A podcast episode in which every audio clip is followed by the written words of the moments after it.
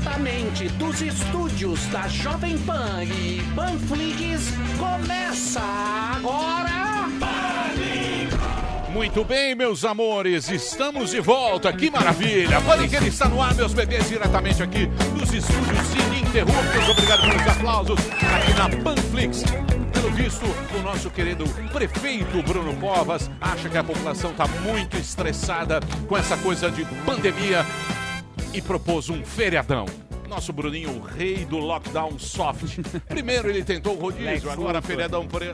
feriadão prolongado que vem aí. Nunca ele fala em lockdown. Mas o que importa é que pra gente nada muda. A gente vai continuar sempre aqui, seguindo o nosso velho lema e de todo mundo que tá trabalhando. Um sorriso no rosto e a toba na mão. Sempre lembrando que esse sorriso no rosto tem que estar sempre acompanhado de máscara. O Léo Lins ontem esteve aqui e propôs, eu achei um pouco exagerado e radical da parte dele, que é deixar a seleção natural tomar o seu curso. Se a pessoa até hoje não aprendeu a lavar as mãos, passar álcool e usar máscara, é melhor deixar a natureza seguir o seu curso. Não é isso? Mas Ousado. nós aqui temos uma fé, eu diria, inabalável na humanidade e vamos passar mais uma vez o nosso tutorial de como usar máscara. Por favor, pode rodar. Para colocar uma máscara médica, comece lavando as mãos com água e sabão ou com um gel antisséptico. Remova a máscara da caixa e verifique se não há rasgos ou buracos nela. Coloque a máscara no rosto de maneira que ela cubra o nariz e a boca. Se a máscara tiver duas alças nas laterais, coloque-as nas orelhas para manter a máscara no lugar. Quando for a hora de remover a máscara, lave as mãos com água e sabão. Depois, remova a máscara através das alças, das cordinhas ou dos elásticos. Evite tocar a frente da máscara, pois ela pode estar contaminada. Por fim, jogue a máscara usada no lixo e lave as mãos mais uma vez. Muito bem, aí está, senhoras e senhores. Como a gente sempre diz, quem puder, fique em casa. Quem não puder, use máscara. Nós estamos aqui tomando todos os cuidados. O elenco está menor. Graças a Deus, tem menos gente Muito aqui melhor. encher o saco. Nós temos uma equipe reduzida. Estamos aqui a essa distância regulamentar. Entrevistas pelo Skype. Ontem a gente se descuidou. O convidado esteve aqui. A professora Helena entrou aqui. Inadequada. ina- inadvertidamente, viu, Delário? É só nós aqui. Então vamos ver quais são os nossos novos exames que faremos na quinta-feira. Que bom, É que isso, bom, Delário? Quinta-feira teremos aqui, e na semana que vem, os envelopes com os exames para ver quem está. Vai eliminando, né. Emílio? Eliminando, eliminando. Com Querido. Zuzu, Pois você não. que é o nosso homem, menino multishow, muita gente reclamando de você. Menino Multishow, É. menino Multishow. Você Eu sabe acho- que as redes sociais estão. Olha, é- as pessoas estão muito fragilizadas, eu Verdade. diria. Eu É, peço desculpa para os nossos ouvintes, né, da Jovem Pan, porque eu sou acusado às vezes de um judeu de esquerda e eu sou um Sim, judeu, um judeu comunista. Judeu Jorge comunista. Soros. Karl Marx, né? É. Você me pode Karl citar Marx. também. Sim, vou- Sim, tem judeus também que não Sim. são comunistas, Não. muito capitalistas, como Warren Buffett. Então eu Isso. tô no meio dos dois. Às Isso. vezes Como eu o sou- Safra também. Como É. Safra também. É complicado. É complicado, Você né? vai do É Karl um cara Marx- que vai no kibutz, né? Mas gosta de tomar Vivlicô. Então é, Sério, isso. Tem É gente isso aí. que bate com as duas, tem gente que apanha com as É, duas. exatamente. que é o caso do Zuzu. E o Alba é meu amigo, desculpa, Alba, se eu fui indelicado com Sim. você. É, você que é do gabinete do ódio. Sim. eu, posso, eu não quero Você que- Você que tá de coque agora citando o GNT. Mas, Mas as lives, seguir. elas não estão mais pegando, viu, Não, né? Não tá Encheu o rolando. saco live. Aquele impacto do começo da quarentena agora virou uma coisa comum, igual feriado, né? Não faz diferença porque a gente tá quase no final do mês. Mas o novo hype agora é o vazamento de conversas de autoridades. Tá todo mundo na expectativa desse vídeo, que foi a reunião do nosso querido Bolso e é uma tendência do Sim. entretenimento brasileiro. Não sei se você sabe, mas está A conversa do Sérgio um áudio, Molho. Sérgio Molho com o ex-ministro da Saúde, o Nelson Tais, que temos aqui carinhosamente essa exclusiva eu peço pro nosso Então diretor. vamos ouvir. Igor, Exclusiva. pode colocar. É, é do Intercept? É, não sei se é da Intercept. Então vamos lá, pode rodar, Vamos, vamos lá. lá. Exclusiva aqui, ó. Prezado Nelson, ah, tô passando aqui para deixar uns links de transportadora para te auxiliar no processo de mudança e também para te aconselhar a não tomar mais água do seu apartamento funcional em Brasília, pois eu tive a impressão que ele ou os filhos estão dissolvendo cloroquina na água dos ministros como forma de prevenção. E eu tive uns espasmos por uns três dias. Eu te aconselho a não vir dirigindo. Ah, e se prepara que ele vai mandar subir hashtag é, difamando você e seu nome. É, é, na água, né? A hidroxicloroquina, né? Ele, ele anda com uma, uma cartela no bolso. Ele mostrou.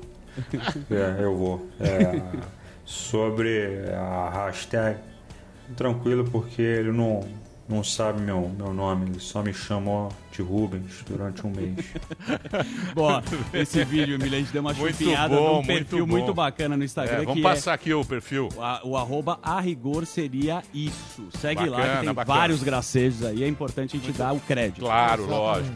Muito bem, vamos falar sério agora. Vamos conversar aqui com o Tiago Muniz. Ele sempre marcando presença aqui no jornalismo. Ele que sempre traz as notícias, as últimas notícias da pandemia, as últimas notícias. Aliás, eu quero dizer para você, meu querido Tiago Muniz, Pois antes de qualquer coisa, o seguinte, meu anjo, é o seguinte, preste muita atenção. Atenção, você de São Paulo. Sim. Ah, Para quem mora em São Paulo, cidade, né? Antes- isso. Hoje é 19 de maio, certo?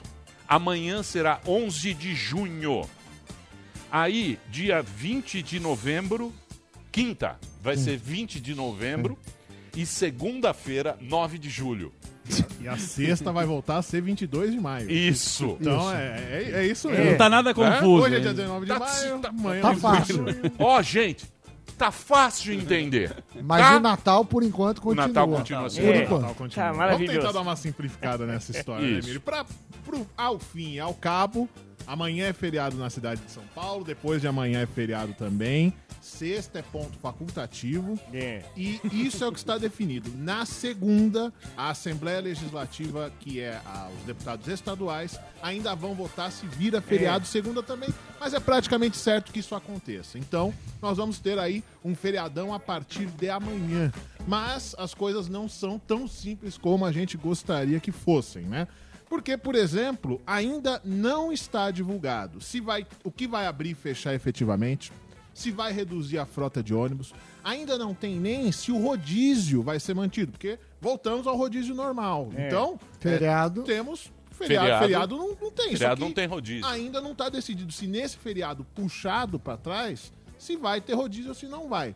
Só deixando bem claro, então, amanhã veio o Corpus Christi, dia 11 de junho. Sim. Tá. Quinta-feira veio o Dia da Consciência Negra, dia 20 de novembro. Por quê? Porque esses dois feriados são feriados de competência do município. Então, o Covas propôs, a Câmara votou, aprovou e já tá certo. E aí a sexta vira ponto facultativo. Só São Paulo. Só É. na cidade de São Paulo, mas o AB cidades do ABC já disseram que vão aderir a essa movimentação. Guarulhos, por exemplo, ainda aguarda. Então, esse é um, é um, É um sorteio valores, isso não, daí. ainda, É. ainda tem. Osasco É telecena, semana que vem. é. Ah, Mas não, a Bolsa de Valores falou, a gente precisa abrir, porque abre os mercados. Aí, ó o que o prefeito falou. Pode abrir com tanto que pague os funcionários. Então, isso é um outro ponto também que precisa ser verificado. As sabe o que empresas, o que, que as empresas vão, vão fazer? Elas pagam é, o dia de feriado e, e aí evidencia um problema que a gente tem mesmo de anos, né? Que é a falta de uma autoridade metropolitana. São Paulo não é só São Paulo. São A 29. cidade de São Paulo é muito importante. Exatamente. Mas são mais de 30 municípios Por isso que o lockdown não sempre- vai dar certo aqui, porque todo mundo. São Paulo é uma, é uma grande país. cidade. São Metrópole, 29 várias municípios. É uma acho, metrópole. que são Quantos? 30, eu acho que são 30, são mais de 30, são mais de 30 municípios na região. Se um não conversa com o outro, Exato. O é- rodízio tá rolando. Desculpa a ignorância, porque Não, eu tô pagando multa, rodízio então... normal. Norma... O Não, mas... rodízio que nós conhecemos. É o normal. É o normal. Voltou ao normal. É. Placa, Voltou normal. Segunda-feira 1 e 2, terça 3 e 4, Tá. e aí por diante. Tá. Então, é o que está rolando. Só que nós ainda não sabemos se isso vale amanhã, se vale depois de amanhã, nesses dias de feriado. E isso que foi falado aí do lockdown, de fato, esse é um dos principais é, obstáculos para você fazer esse fechamento completo. Carece uma autoridade metropolitana. Há quanto tempo que a gente não faz pauta, vendo que ah, vai ter um consórcio, ah, vai ter uma autoridade. Os municípios do ABC até se organizam um pouquinho, os da região oeste também, mas não existe, porque é tudo junto. O que é, acontece em Osasco influencia no que acontece do outro lado em, em Suzano, em Ferraz de Vasconcelos. Fizeram É tudo errado. É. Desde o Isso começo tá isso tudo vem errado. de muito tempo, né, Puta? É uma, é uma discussão Não, mas que- agora, mas a pandemia. que explicitou, como Ah, tantos lógico. problemas que a gente tem na, na, na, na vida Claro. brasileira, a, co- A, a pandemia... desigualdade, A a, desigualdade, gestão a dos, falta dos de políticos, gestão. A roubalheira. Pô, isso eu, sugiro que coloque já o ano novo pra quarta já. Eu, É, Natal também já muda. Já acabou o ano, é né, professor? É impressionante, né? Começa a mudar a data, o ano novo é sexta já. Aí muda pra ele tentar ser presidente, que ele tá louco pra isso. Então já muda pra 2022, pula 2021, pronto. Acaba a história e tá, claro. Ó, parece Toma que... porra. É, Já fazer minha Já eleição quer, já quer ser presidente? Então, semana que vem, muda, faz o ano novo duas vezes, dois dias, dois anos novo, vai pra 2022 pra tentar ser presidente e acaba logo isso. Acaba essa É, palhaçada. já acaba. Aí vai acabar. Eu Aí se for ideia. eleito, no dia seguinte tem que ter cloroquina em todo mundo, tá? Aí, professor, o único problema é que esses feriados são todos nacionais, então... Mas ele inventa, não tem É, problema. aí- Faz, faz o feriado do pullover, o do água Perrier, faz tudo pra ele. Calma, continuar, calma, tá? professor. É, É, isso, Tiagão. Só duas rapidinhas, Emílio. Manda Ah, lá. Parece que não vai ter rodízio. Acabaram de... Acabou de sair. de- Tá- de- tá vendo? É o que É, é o urso do De hora em hora, versão... Tem que trazer o Kleber Machado pro hoje não, O rodízio durou um dia. Agora eu quero saber o que, se rolou as multas. Então, se você. Calma, Não, é outro rodízio. Você paga. Você paga e recorre. Paga. Depois você recorre. Tá fácil. O rodízio da semana passada, quem foi multar Vai, vai, vai vai. cobrar. Claro que vai cobrar. Pô, você falou pra, pra eu sair tranquilo, Emílio. Agora Você eu acha- vou mandar pra Você grande acha essa não, multa. não, você precisa recorrer. Você É filha um puta Ah, trabalho porra, pra vou, recorrer. Dá 600 Você pau. tem que ir lá no DSV. O Sami mencionou rapidamente, Emílio, o, o- a B3, a Bolsa de Valores de São Paulo, a Febraban, Federação dos Bancos, estão pleiteando para que não seja feriado bancário, para que funcione o sistema bancário nesse período, porque foi um feriado que não vai ter em outros lugares do Brasil, só em São Paulo ou no estado de São Paulo. Além disso, dois registros, ainda continuamos com o general Eduardo Pazuello como interino do Ministério da Saúde. Ainda não há uma definição em vista para um nome titular e é possível Dr. Rey. esse, esse- esse daí, esse daí, esse se candidatou, mas parece que ele não tá Candidato, muito Não foi muito bem visto. E, Ai, ai, que palhaçada. e tem hein? nosso pedido também, né, Thiago? Sim, que nós estamos que que cobrando a aconteceu? Secretaria Estadual da Saúde para que dê os números pra gente em números absolutos, melhores para tabular. Já. Porque o que acontece? É, toda, todo dia sai quantos por cento da, da rede pública e está ocupado. Deveria ser público também a rede privada de UTIs, porque isso é um dos, dos, dos motivos de você fazer um lockdown ou não. Vamos ver como estão os leitos. São Paulo não divulga isso de forma, eh, de forma clara. Teve, no domingo, teve, não sei se é por causa de horários, foi erro de digitação, três números divergentes do mesmo dia. Então, eu cheguei a pedir, fui ignorado. A gente pediu agora via Jovem Pan os dados, porque é uma informação pública. Então, a gente gostaria de saber qual o histórico de leitos de ocupação, quais são Covid e não Covid, públicos e privados, porque o governo tem prerrogativa de saber os privados, inclusive, porque se o, o prefeito quiser, ele pode usar os leitos privados, pode fazer fila única. Então, a gente, infelizmente, ainda não recebeu. Espero aí que a, gente Secretaria segue de aguardando. Saúde Não, preste ninguém tá esse indo mais em hospital. Ninguém tá morrendo mais de nada aqui. É. É engraçado isso, né? É. É curioso isso. Estão mandando funcionário embora. Podemos ir para Ana Paula? Ah, sim. Hã? Eu prefiro. Podemos. Vamos? Vamos para Califórnia? Vamos pra Califa. Tem mais ou não? Só eu só mencionar uma, uma última coisinha, Emílio. Eu trouxe que pra gente só ver como é que a retomada vai ser difícil, não só pela retomada em si. Portugal está retornando as atividades aos poucos. E apenas houve um aumento de só 2% de pessoas a mais nas ruas. Lá o presidente e o primeiro-ministro foram pra rua para incentivar as pessoas a irem pra rua. Então é só um, Muito pombo. um aspecto muito pombo. Os né? Portugal é uma praça com muitos pombos. Tem mais pombo em Portugal do que, Do que aqui na população. Mas de qualquer maneira, pra gente ver Ah. esse aspecto até psicológico, vai. Quando Ah, abrir, sim, sim. as pessoas vão ficar até com, Sim. com receio mesmo, pra ver como é que começa. Zuzu tá na festinha. depois. Corona Falando Festa. Eu jamais. Eu preciso chamar Eu a sou- Ana Paula. Sim. tá? Tem uma bomba, a hein? Bomba. Que bomba? Bomba do Ana Trump. Paula? Bomba do Trump. Ah, então pergunte para ela. Oi, Ana, tudo bem? Oi. Daniel Zuckerman aqui, já veio Ana com uma Paula bomba. Henkel, diretamente da Califórnia. Que Do coisa seu- Você que, que manja Ah, do manja bagulho e tudo. dos BO. Olha a prateleira. Tem uns hackers que estão pedindo 240 milhões para não vazar tudo que sabem de Donald Trump. Você tá sabendo disso? Bom, bom dia. Vocês, vocês me fizeram acordar cedo hoje. é, é, aqui. Semana passada foi mais tarde, mas vocês merecem. Adoro estar aqui com vocês. Vocês põem um sorriso na cara da gente que é muito bom.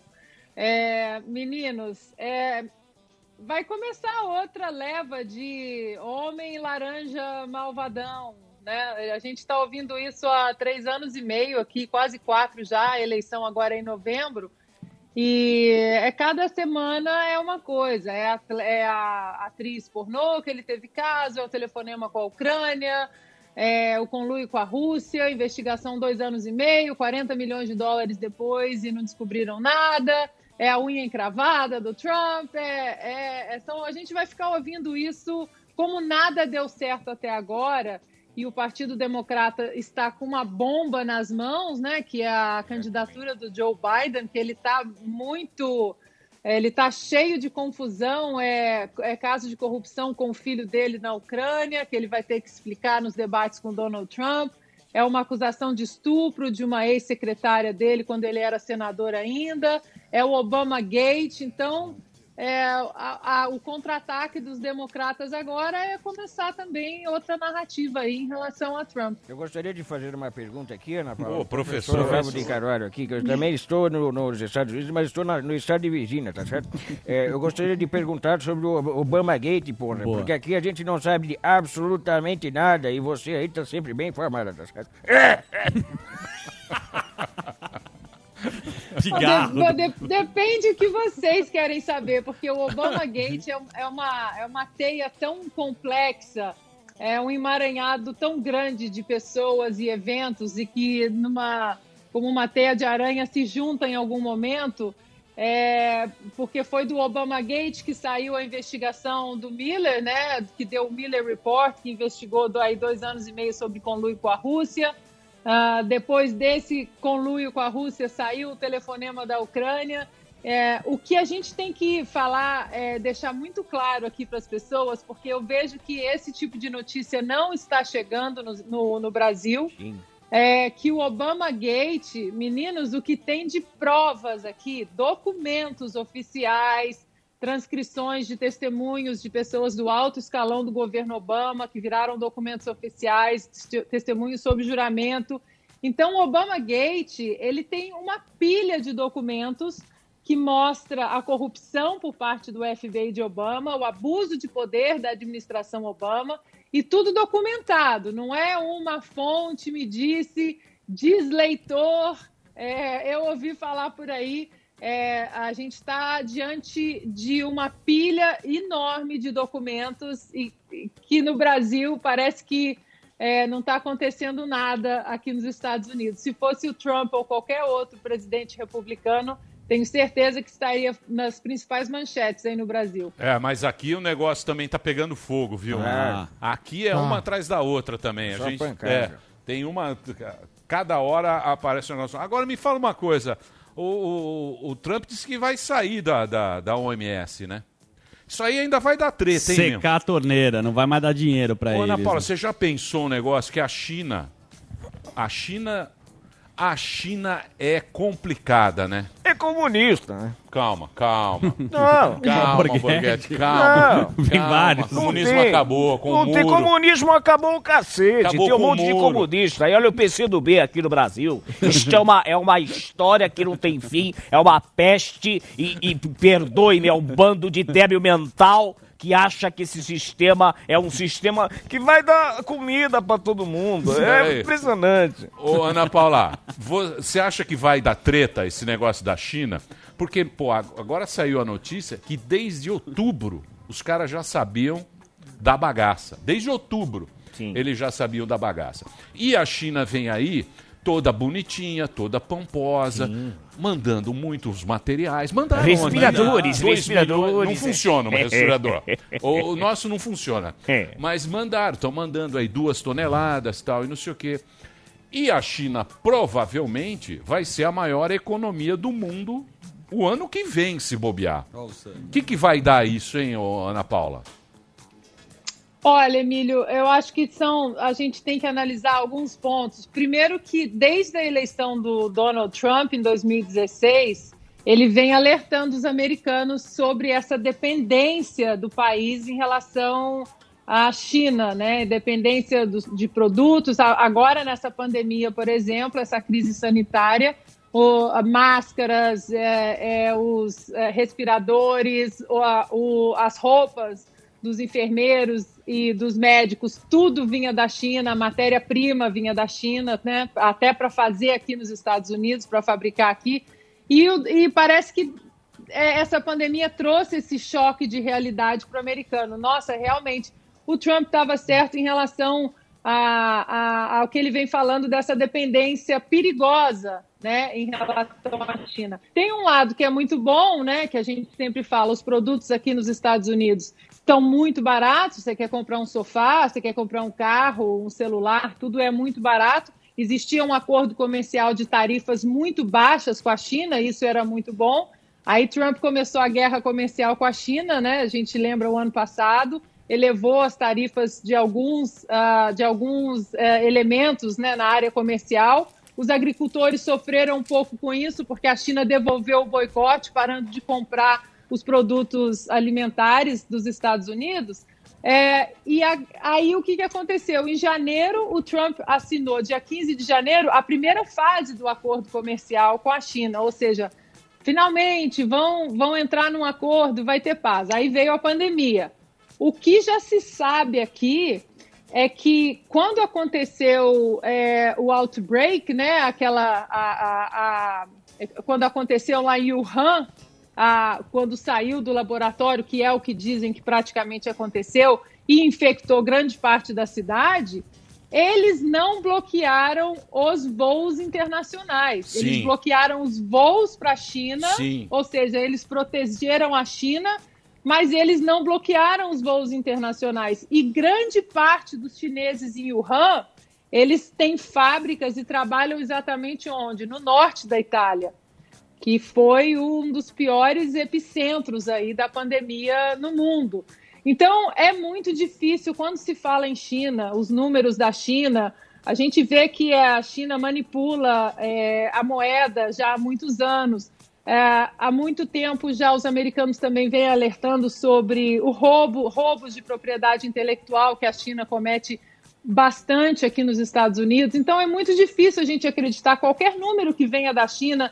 Olha, morreram duas mil pessoas. Ninguém nunca vai saber se foram duas mil ou é, 200 mil pessoas. É muito difícil, ali é muito fechado, né? A gente, eu já joguei na China várias vezes e tudo é controlado. Você não tem Google, você não tem Facebook, não tem Instagram, você não tem acesso a praticamente nada. Então é muito difícil a gente ver é, é, essa liberdade e esses números corretos dentro de uma pandemia histórica. E o Trump vai comprar essa briga com a China e com a OMS também, que a gente está vendo nessa pandemia, está servindo de capacho ali para os chineses, né? Complicadíssimo, amigo. É, meu amigo. Vou falar um negócio. Toma a gente- cuidado com eu isso. aí, ó. tomo. Eu quero que isso você- aí é a grande preocupação. Tem tanto é a assunto. Série A do Champions É, League. certo, certo. Série A da Champions League e vai ser Estados Unidos e China. Como é que eles vão sair dessa, Essa desse- briga Não é. Sami? É, a gente, a gente fica A preocupado. gente é Série C. É, C ou D, mas o problema é que Aqui é qualquer Bolsonaro mudança lá, e... Bragantino. A A, mudança lá aqui- vem na nossa. Vem na nossa, Ah, claro. então. E é, é um momento muito perigoso, né, para a gente tomar grandes posições, porque a gente não sabe o futuro. Mesmo Trump Ana Paula sabe. É, Ana Paula tem a, sabe. a bússola. Eu, Você eu, sabe eu sim, se você não souber, dúvidas. tem o norte. É. Fala vai- onde a gente vai, que a gente É. tá perdido aqui. Aí tá abrindo tudo, né? Aqui está abrindo, aos poucos as coisas estão abrindo, até num ritmo mais acelerado do que é, esperávamos. Mas as pessoas elas estão muito conscientizadas das novas diretrizes sanitárias, né? Máscaras, algumas pessoas de luvas nos supermercados, distanciamento. é, os parques já foram abertos, as praias foram abertas e ah, as pessoas estão respeitando o distanciamento também nos parques, nas praias. Eu acho que, é, como eu comentei aqui semana que vem, a semana passada, é, a gente não pode, numa pandemia tão é, histórica e dentro do desconhecido para muita gente, até para especialistas, acho que a gente não pode ser radical de falar ou tranca tudo, lockdown até esperar passar isso e a gente sabe que uma vacina não está num futuro muito próximo, ou libera tudo e vamos salvar apenas a economia. Eu acho que tem que ter essa combinação das regiões, onde a gente pode liberar mais, onde a gente pode liberar menos. Uma outra diretriz aqui que está sendo seguida à risca é proteger os grupos de risco, as pessoas mais ido- idosas, as pessoas doentes, ou seja, os, os lares de, de idosos eles estão completamente isolados, a região está isolada, mas aos poucos as coisas estão abrindo de uma maneira até bem mais rápida do que o esperado. As pessoas estão muito preocupadas com a economia também e querem voltar a, a trabalhar de uma maneira segura. Exatamente. Isso é que é o problema, É. né? A gente precisa ter a orientação, mas parece que ninguém sabe de nada, né? Ninguém tem, ninguém tem esses números, porque é novo. É, ninguém sabe o que a gente vê alguns estudos sendo feitos. Agora, estudos por toda a a única parte. coisa que deu certo foi o estudo do SAMI. Por enquanto, né? Por enquanto. Vamos Foi ver a gente única continua. coisa que eu vi realmente que funcionou foi seu estudo, Sami. É, Parabéns. a gente está tentando melhorar o estudo com esses dados que a gente está pedindo. Até tem um gráfico, Emílio, para comparar números de mortes. Porque o que, que aconteceu?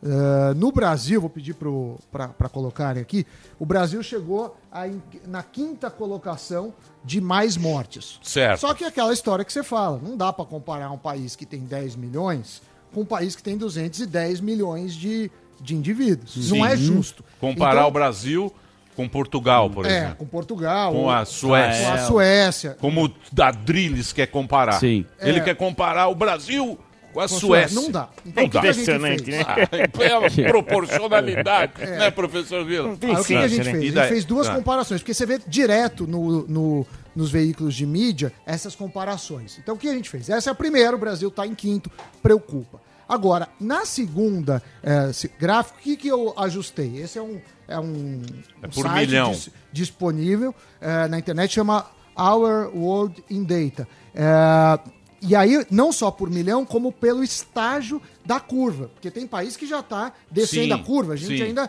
está aqui no meio, né? O Brasil ainda está subindo. E aí você tá no platô, você gente diria. está no platô em São Paulo. Tá. No, no, no Brasil, a gente deve estar entrando no pico agora. Tá. Os dados de hoje vão, vão nos ajudar. Então, quando a gente olha isso, então, eu só ver o gráfico aí um pouquinho, que senão é, você vê que a Espanha tem muito mais é, mortos, é, o, o Reino Unido, a França, os Estados Unidos, Canadá e Alemanha, países grandes que têm mais mortos por habitante por fase epidêmica. Então, o recorte também é, é- é- é importante. Dado que o Brasil testa pouco, também é uma questão importante, mas a gente tem que aprender com, principalmente Espanha e Itália, que estão voltando, o que, que a gente vai fazer por aqui. Porque até agora a gente sabe que ficar em casa é, ajuda, mas e o plano de volta? Vai Sim. ser até quando? Sim. Então a gente precisa falar sobre isso e o que a gente vê aí, os prefeitos, os, os governadores, é muito sobre é, vamos continuar assim, continuar assim. Então a gente precisa de informação e um debate. Eu não sei o que. Os Estados Unidos tem, tem impressão, Ana, e aí eu quero seu comentário. Quais são os estados mais extremos, né? é, que, nas polícias? Porque cada estado é como se fosse um país lá. Não só pela dimensão do- dos Estados Unidos, tem quase 350 milhões de, de habitantes, mas também por ser uma federação mais robusta que a brasileira, em que o Estado interfere, mas nem tanto, enfim. Sami, a- o- exatamente por causa do federalismo americano, onde os, os estados eles têm uma autonomia bem maior, né? Os estados fazem a união nesse sentido. A, a ordem é oposta do que a gente vê no Brasil. O Brasil, a ordem vem de Brasília, praticamente. Aqui não. É, isso é exatamente porque é, o, a América tem esse DNA federalista é que está sendo questionado por que de alguns estados, por exemplo, como Montana, onde tem ah, 70 mortes até agora, está sendo, está sofrendo o mesmo lockdown que Nova York, que é o epicentro ah, da, da, da pandemia aqui nos Estados Unidos. Então, existem estados aqui e que normalmente têm os governadores democratas, estados com poucas mortes, com poucos infectados, comparado com os Estados Unidos eh, de uma maneira geral, e que eles eh, ainda querem continuar com o Estado fechado. Isso aí está trazendo eh, protestos, as pessoas estão indo às ruas protestarem, e aí estão esquecendo né, se é democrata ou se é republicano. O trabalhador, ele quer, ne- principalmente nesses estados onde a pandemia não chegou com a força que chegou em outros estados, como Nova York e Califórnia, o trabalhador quer voltar a trabalhar. E eles estão na rua e agora eles estão começando a processar eh, os estados e os governadores. Então chegou um absurdo aqui de, eh, da- do ponto de eh, um juiz mandar prender, eu não sei se vocês viram esse caso, uma cabeleireira que falou: não, eu vou abrir o meu salão, eu tenho duas filhas para sustentar, eu tenho oito eh, empregados aqui que trabalham comigo, todos têm filhos, então eu vou abrir o meu salão respeitando as novas diretrizes sanitárias. E um juiz mandou que eh, eh, prendesse essa, essa cabeleireira, né? E aí, durante a audiência dela, é, o juiz disse para ela, isso tudo tem em vídeo, o juiz disse para ela, olha, se você se levantar e pedir desculpa, pedir desculpas a essa corte, eu libero da sua fiança e te tiro da prisão. E ela se levantou e falou, eu não vou pedir desculpas, você pode me mandar para a prisão de volta. E o juiz mandou, e aí o governador ah, foi lá, pagou a fiança de 7 mil dólares. Ela saiu, voltou para o salão, abriu o salão, e no, no dia seguinte, o, o Ted Cruz, o famoso republicano, que foi candidato a presidente na última eleição também, Sim, foi no salão dela cortar o cabelo com ela. sim. É, porque é complicado, É porque por que que algumas coisas podem É. e outras coisas E quem não que- podem? É a quem que avalia o liberdade. risco? Exatamente, Quem exatamente. que avalia o risco? Exatamente, é que nem você que foi no cabeleireiro pirata, Não, ele foi. Clandestino. Pois. Cabeleireiro Josimar, Josimar, amigo do. Delari. Ficou ruim também. Eu Não, fui- ficou uma merda. Donizete. Patrícia. mas tudo bem. Donizete. Mas você não tem o cabelo bonito. Donizete e o Maquininha. Tá bravo, Os caras resgataram o. Donizete. pô. É, não tem. Esse, cabelo aí não tem É, jeito. não tem jeito. É feio mesmo. É. Mas, mas se o cara precisa, Precisa. vai lá, ele vai correr o risco e o outro vai atender. O outro Esse é o não. princípio. Porque não pode quebrar, quebra a escala, né? Quebra Claro, tudo. certeza. Um pode, Né? outro não. É. É. É, Quem é que determina isso? Tem que ser você, Ana Paula. Você. É, o, o problema é que dentro dessa, dessa pandemia, é, não foi só no Brasil que a gente. que no Brasil a gente está vendo muitos prefeitos, muitos governadores colocando umas asinhas tiranas aí de fora, né? É, querendo é, impor leis que não existem em cidades onde é, o vírus não chegou com uma, uma força mais é, violenta, onde a coisa está mais controlada. Estava vendo vocês falando aí desse rodízio, né? O rodízio, que, que loucura isso, você colocar um rodízio, enfiar as pessoas, né? A população toda superlotando é, o transporte público. É, o, que, o que a gente vê aqui é que as pessoas questionam, elas, elas questionam bastante, principalmente o que é o essencial. E aqui, quando cada governador fez a sua lista do comércio do que era essencial e do que, era, do que não era essencial, a população eh, se revoltou de uma certa forma, porque lá no começo, por exemplo, alguns estados como a Califórnia, a No- Nova Jersey, né, que são ah, governadores democratas, eles colocaram na lista de não essenciais loja de armas. Mas, ao mesmo tempo, e aqui para quem né, não sabe, aqui existe a segunda emenda da Constituição que dá o direito do cidadão de ter arma em casa para proteger a sua propriedade. Alguns estados você pode ter o porte e a posse, e outros você pode ter a, a arma em casa. Então, alguns governadores colocaram como não essenciais loja de armas, ao mesmo tempo que eles estavam liberando os presos. Sim. En- Então as pessoas começaram a ficar com medo, porque os presos também, ah, em muitas prisões, eles foram soltos, né, ah, por causa do Covid. E essas pessoas nesses estados, assim como a NRA e outros grupos de liberdades e direitos civis, processaram esses estados e esses governadores. E em dois dias, todas as cortes federais disseram que era uma medida anti, anticonstitucional e que loja de armas ia com, fechar loja de armas ia contra a segunda emenda e que loja de armas teria que estar na lista de comércio essencial. Então é isso, é, é o cidadão tem que atuar. A gente não pode ficar só na internet hashtag não sei o que, hashtag isso. A gente tem que atuar, a gente tem que é, procurar juízes, a gente tem que procurar maneiras legais de proteger as nossas liberdades e os nossos direitos. Porque, gente, se a gente perde a nossa liberdade, a gente perde tudo. Acabou. E basta, um, basta um pouquinho dela É. cerceada, que é, dar, é o famoso ditado: é dar, dar a mão, eles vão pegar o braço. É, e, nesse momen- e esse momento é um momento bom pra É, ótimo. Isadora. Ana Paula, muito Perfeito. obrigado, viu? é. Perfeito. Obrigado aí pela sua participação, você sempre linda.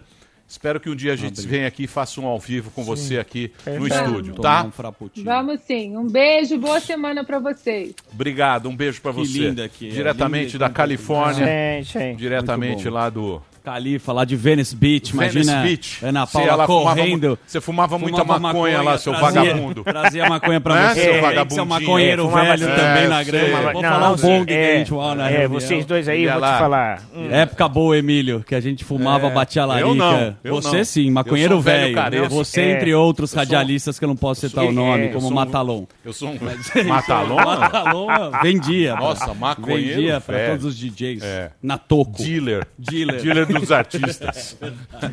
Entre outros, que a gente não pode É citar. triste. Vamos Mas é a seguir vida. aqui. A vida é assim. É, a vida A vida é triste. é triste. É. E, e a pessoa acha que às vezes vai melhorar, mas. Não vai melhorar, não não. vai. Não vai melhorar. Então hoje, nós vamos falar com a Bom, Marina Silva. Marina, Marina. Silva. Tô com saudade da Marina. Marina, a última vez que esteve aqui foi antes da eleição. É isso. Não é? Foi antes da eleição. Ela deu uma sumida também. Vamos né? bater um papo com a Marina. É Marina isso, sempre... Marina. Marina colocou o coque aqui. Ah, você O que tá que de você acha do. Covid e da cloroquina, Marina Silva? Eu estou super ativa, continuo com a minha luta nas redes sociais. Só que a cloroquina ainda não foi completamente comprovada, né? Agora estamos falando nessa questão do feriado prolongado. Não sou muito. é, não, sou, não concordo muito porque meu feriado é de quatro em quatro anos. Muito Então bem. estamos aqui. Você vai me interromper? Muito bem. Então, hoje a gente vai conversar com a Marina e também humoristas tristes. Temos? Temos? Ah. Homenagem ao Rabin. É, O o Rabin Rabin tá- subiu fez vídeo live novo no- hoje. Tem, tem vídeo todo dia. O triste caso de Fábio Rabin, meu amigo pessoal. Vocês aqui colocaram ele numa situação, numa sinuca de bico, Eu quadrilhas. não, Adriles. Ele É, chorou. Cadê o Adriles? Emílio intimou o Fábio Rabin. Chama o Adriles. É, não, não, não, não, não. O Adriles não. O, Não, Adriles o Edgar hoje não estava O apresentando Edgar o tá- Morning. Não, Tava. o Adriles, É. o Adriles É. tá impossível. Ele tá aí? É. Ele tá aí? Chama ele lá, chama ele lá. Foi Não, embora. não. Medo. Foi É? embora. Medo. Foi Chorou. Tá com agora. Medo. Comentaristas tristes É. na Jovem Pan a gente tem também. As pessoas estão É. ficando zoadas. Bravas. Tem- vamos tomar cuidado com a nossa. A OMS já falou. Sim. A OMS falou. Agora o nosso problema vai ser mental. A Sim. gente precisa, vamos manter o equilíbrio. Então hoje, daqui a pouquinho, vamos conversar com a Marina Silva, sempre um papo muito bom aqui no programa Pânico. Fazia. Ah, a Marina lá, ó, já tá lá. Ó, que já tá lá ao bonitinha. vivo. Bela Vamos- decoração. Exatamente. Vamos bater um papo com a Marina. E depois nós vamos também conversar com o Patrick Maia. Então, depois do break, Marina Silva aqui na Jovem Pan. Esse programa é um lixo. Muito bem, meus amores, estamos de volta aqui na programação da Jovem Pan para todo o Brasil. E nós estamos aqui na nossa pandemia, estamos aqui é, com todos os cuidados, tal, levando o programa ao vivo para vocês. E nós temos o prazer de conversar com ela, historiadora, professora, psicopedagoga, ambientalista, ela é da rede Sustentabilidade, já foi ministra do Meio Ambiente, já foi senadora pelo Acre e está aqui batendo um papo com a gente. Eu gosto muito de biografias. e a, Muito bio- também. a biografia Sim. Tem um legado. a biografia da Marina é muito legal, muito bacana. Aliás, tem duas biografias que eu acho bacana. Uma é do conterrâneo dela, que é o professor Enéas, que é também um acriano, também um cara que foi lá. São pessoas. Acre. Exatamente. São pessoas que têm a biografia bonita e eu acho muito bacana isso. Acho que é um motivo de orgulho a gente ter brasileiros como esses aí, como a, como a Marina, que vai bater um papo com a gente. Como é que você tá, Marina? Você viu a treta? A última vez que você veio aqui tava leve o negócio. É. Agora você viu pra onde foi, né? Tudo bom? Tudo bem, das circunstâncias. Espero que vocês todos estejam bem também. Eu vi que o, o coque da pessoa que fez a minha imitação parece que está com Covid-19, porque está bastante inchado. Fazer uma bariátrica no coque. Coque inchado. Mas a voz ele se esforçou para fazer bem. Viu? Tudo É, bem? É, as circunstâncias estamos, estamos bem, né? Você tá onde, ô Marina? Você tá. Onde é que você tá? Você tá confinada aí? Eu tô, eu tô em Brasília, tô confinada desde 1 de março, é, porque como eu tenho, de- enfim, eu sou do grupo de risco e já tive muitas malárias, muitas hepatites, então eu tenho que me preservar é, no sentido da, da contaminação que pode ser muito perigosa para as pessoas da minha idade com as fragilidades que eu já tenho.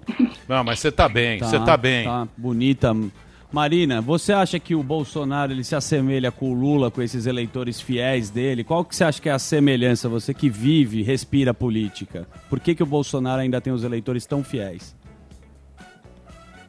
É, eu vou responder a, a tua pergunta e vou pegar um exemplo que eu dava em 2010, quando eu terminei a campanha com 19 milhões de votos, um pouco mais, e as pessoas diziam: Ah, o que, que você vai fazer agora com esse capital político, com essa herança política? E eu dizia: Olha, a primeira coisa que eu vou fazer é não tratar isso como sendo capital e nem como herança, porque o voto não pertence a ninguém. O voto pertence ao cidadão que entrega a alguém naquele momento em quem ele acha que era o melhor e depois ele recolhe para si para fazer aquilo que ele bem entende. E é assim que eu me comporto diante dos cidadãos que são livres para escolher aquilo que é melhor na sua concepção. Essa história de eleitor fidelizado, independente do que se faça, do que se diz, do que se é, não é? Isso acontece tanto pela direita quanto pela esquerda. Você trouxe o exemplo do Bolsonaro e do Lula, que tem é, eleitores cativos, mas eu poderia comparar também nesse momento, até porque é de quem está no poder para quem está no poder, o Bolsonaro com o Chaves. O Chaves tem um eleitorado cativo que, independente dele estar destruindo a Venezuela, as pessoas continuam é, fazendo quase que uma espécie de, de, de, É um fundamentalismo, né? uma idolatria em relação ao Maduro. E, no caso aqui, acontece a mesma coisa, só que, é, no caso, o Bolsonaro. Então, pela esquerda, pela direita, em qualquer que seja a posição geográfica que você esteja ideologicamente, é, ter eleitores que acham que os fins justificam os meios, isso não é bom para a democracia, não é bom para a liberdade de imprensa, não é bom para o funcionamento correto e autônomo dos poderes, porque a gente acaba levando o país e as instituições para lugares que não são os melhores. Eu não consigo compreender como é que as pessoas não se importam quando veio o presidente da República dizer e daí para mais de 5 mil mortos, que não se importam quando o presidente participa de atos públicos que tem faixas e defesa da ditadura, dissolução do Supremo, enfim, do Congresso Nacional. É, você pode até ter votado, mas se você é um eleitor com capacidade criativa, produtiva e livre, você não tem que dizer amém para tudo aquilo que o teu representante é, está fazendo. Até porque ele é eleito para representar, não é para substituir os representados. E quando você não é, deixa que ele te substitua, inclusive no ato de pensar, no ato de criticar, no ato de ter independência, isso é a pior coisa que pode acontecer em qualquer que seja a sociedade. Ô, ô, Marina, mas isso a gente falou aqui na, na época da eleição. Lembra que você veio aqui, que a gente conversou, que a gente recebeu todo mundo aqui. Aí o que aconteceu? A gente estava naquela época. No começo, deixa eu só dizer, eu fazer uma reparação aqui, Mitch. Ah. Você disse que a última vez que eu fui aí foi na época da eleição. Não É. foi. Eu fui aí no dia 27 do 11, depois da eleição. Não, mas Vocês foi- se esqueceram, eu não me esqueço. Ah, foi uma conversa momentos, bem verdade. interessante que a gente teve. Aqui no Pânico? É, ela veio na. Não, foi no Morning Choro. Não, ela veio nos dois Veio no momentos. Pânico? Depois ela voltou. Bom, então beleza. Então vamos lá. Mas o que, que a gente estava discutindo na época? Que ia ser um populista. ou um populista de direita ou um populista de esquerda, porque tava aquela brigaiada, aquela confusão toda. Com essa pandemia, a gente está vendo que as pessoas, que o Brasil ele foi meio que desnudado. A, a- a diferença social, os ricos na casa ali dele, os pobres tendo que trabalhar, tal, e as pessoas elas estão percebendo o jogo por trás. Você não acha que isso também as pessoas elas estão elas estão também percebendo o jogo político por trás de todo essa esse problema que a gente está vivendo? Sim, e eu acho que estão descobrindo dolorosamente, porque existe diferença eh, nesse momento entre esse Brasil que, como você diz, a pandemia está revelando, e a coisa mais dramática que a pandemia está revelando são as desigualdades sociais. Uma coisa é você ficar dentro de casa, não é? Para quem tem uma casa, um apartamento amplo, com as condições adequadas. Não precisa nem ser nada luxuoso, certo? Outra coisa é você numa comunidade pobre do Rio de Janeiro, de São Paulo, de Minas, aqui das cidades satélite em Brasília, né? Com 10, 12 pessoas sem água, sem comida, sem poder é, ter a certeza de que a tua família vai ser alimentada. Então, esse Brasil tem revelado com a pandemia aquilo que já existe de fato, que todo mundo sabe, mas que agora se apresenta com total radicalidade. As imensas desigualdades sociais. Quer ver um ponto?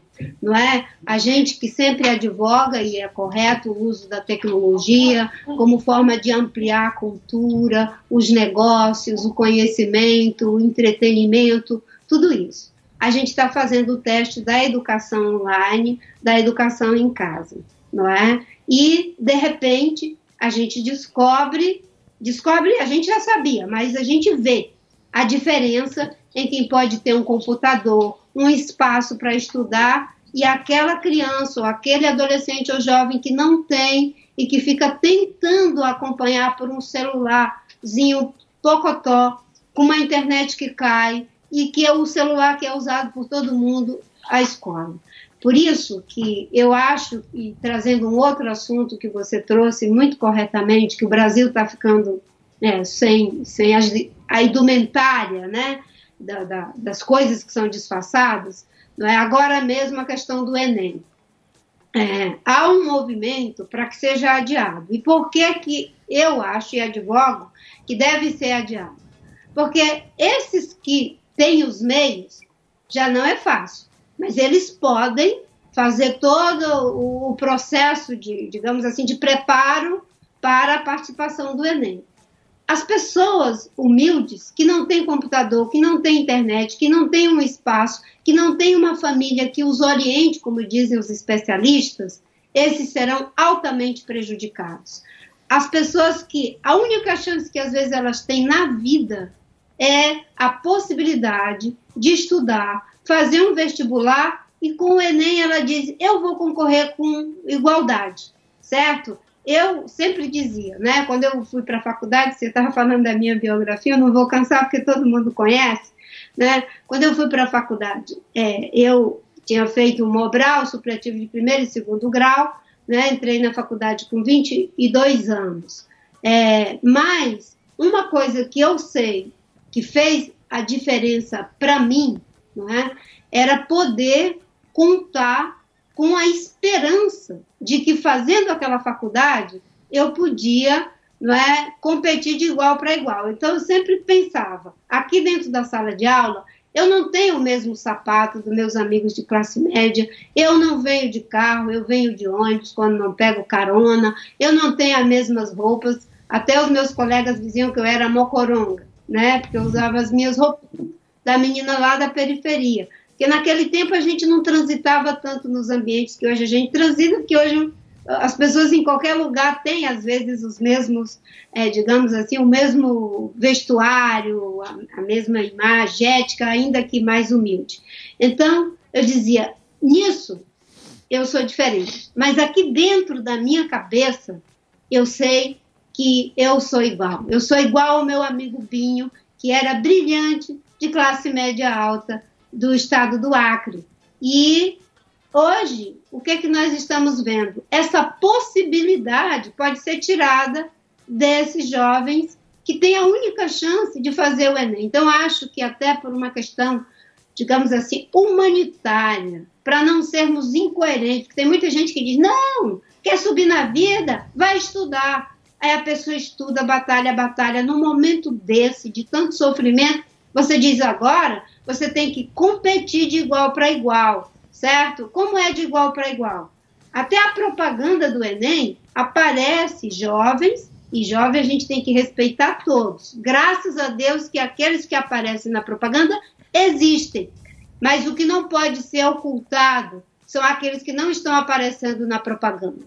Dentro de um cubículo, sem água, às vezes sem comida, com pai, com mãe, com avô, com menino gritando, com cachorro latindo, sem poder estudar e dizer vai competir de igual para igual. Então, você puxou um assunto, Emílio, que é correto. A pandemia mostra né, que o vírus não faz, digamos, acepção de pessoas, mas as pessoas já sofriam a acepção antes do vírus, e isso do vírus, e isso faz a diferença. Exatamente. E você vê que na própria Europa, né, com esse negócio de teleeducação, né, que Sim, eles chamam agora, distância. educação à distância. Se na Europa, se na Europa as pessoas não têm não tem, é, não são todos que têm acesso à internet. Imagina. Imagina, É. no Brasil. Sim. Exatamente. né? Que a Então eu acho que é isso aí discada, é porque virou essa política Sim. de forçar o negócio, de forçar o outro. Eu acho que as pessoas têm que ter bom senso nesse momento de, de né? é um momento que a gente tem que ter bom senso. Ô Marina, posso fazer um break, se você me permitir?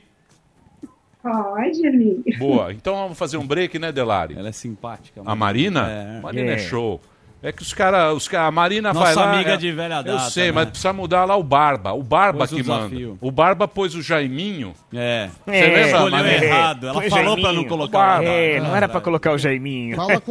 Ô, ô, Marina, você viu que agora o. Puta, Como é que ele chama que você me mandou o vídeo lá, Quem? o professor? Quem? O... O- Qual professor? Não, depois eu falo. Depois do break. É o que eu preciso fazer. O Delari tá me atrapalhando. Então nós vamos falar daqui a pouquinho. Ô, Marina, daqui a pouquinho nós vamos falar de 2000 e... 2022. Depois ela vai dar dicas Ou podemos falar das municipais desse ano também, claro? Vamos Que falar. se fazer em casa, a Marina vamos falar, manja. vamos falar de política. Não, Né? e, e de ambiente também, eu tenho uma pergunta. Deixa eu falar um negócio de ambiente pra vocês, que vocês não estão sabendo. Eu vou falar no próximo bloco. Tá, Tem tá. várias É coisas tem, pra tem falar. muita coisa. Hã? Tem muita coisa pra falar. Tem muita aqui. coisa pra falar. Então nós vamos fazer o break rapidinho. Arroba Marina Silva. Se você tiver que fazer pergunta, mande a sua pergunta. Se for interessante, nós faremos. Se não for, jogaremos fora. Porque aqui é assim. e Na lixeira. Aqui, ah, aqui é... Na lixeira do Windows. Não, bom. Vamos pro break. Daqui a pouquinho, Marina Silva, pra você segui-la, arroba, é underline Marina Silva, underline no Instagram. Já já tem mais. É isso, Delar? É isso. Tá bom. Muito obrigado, Delari.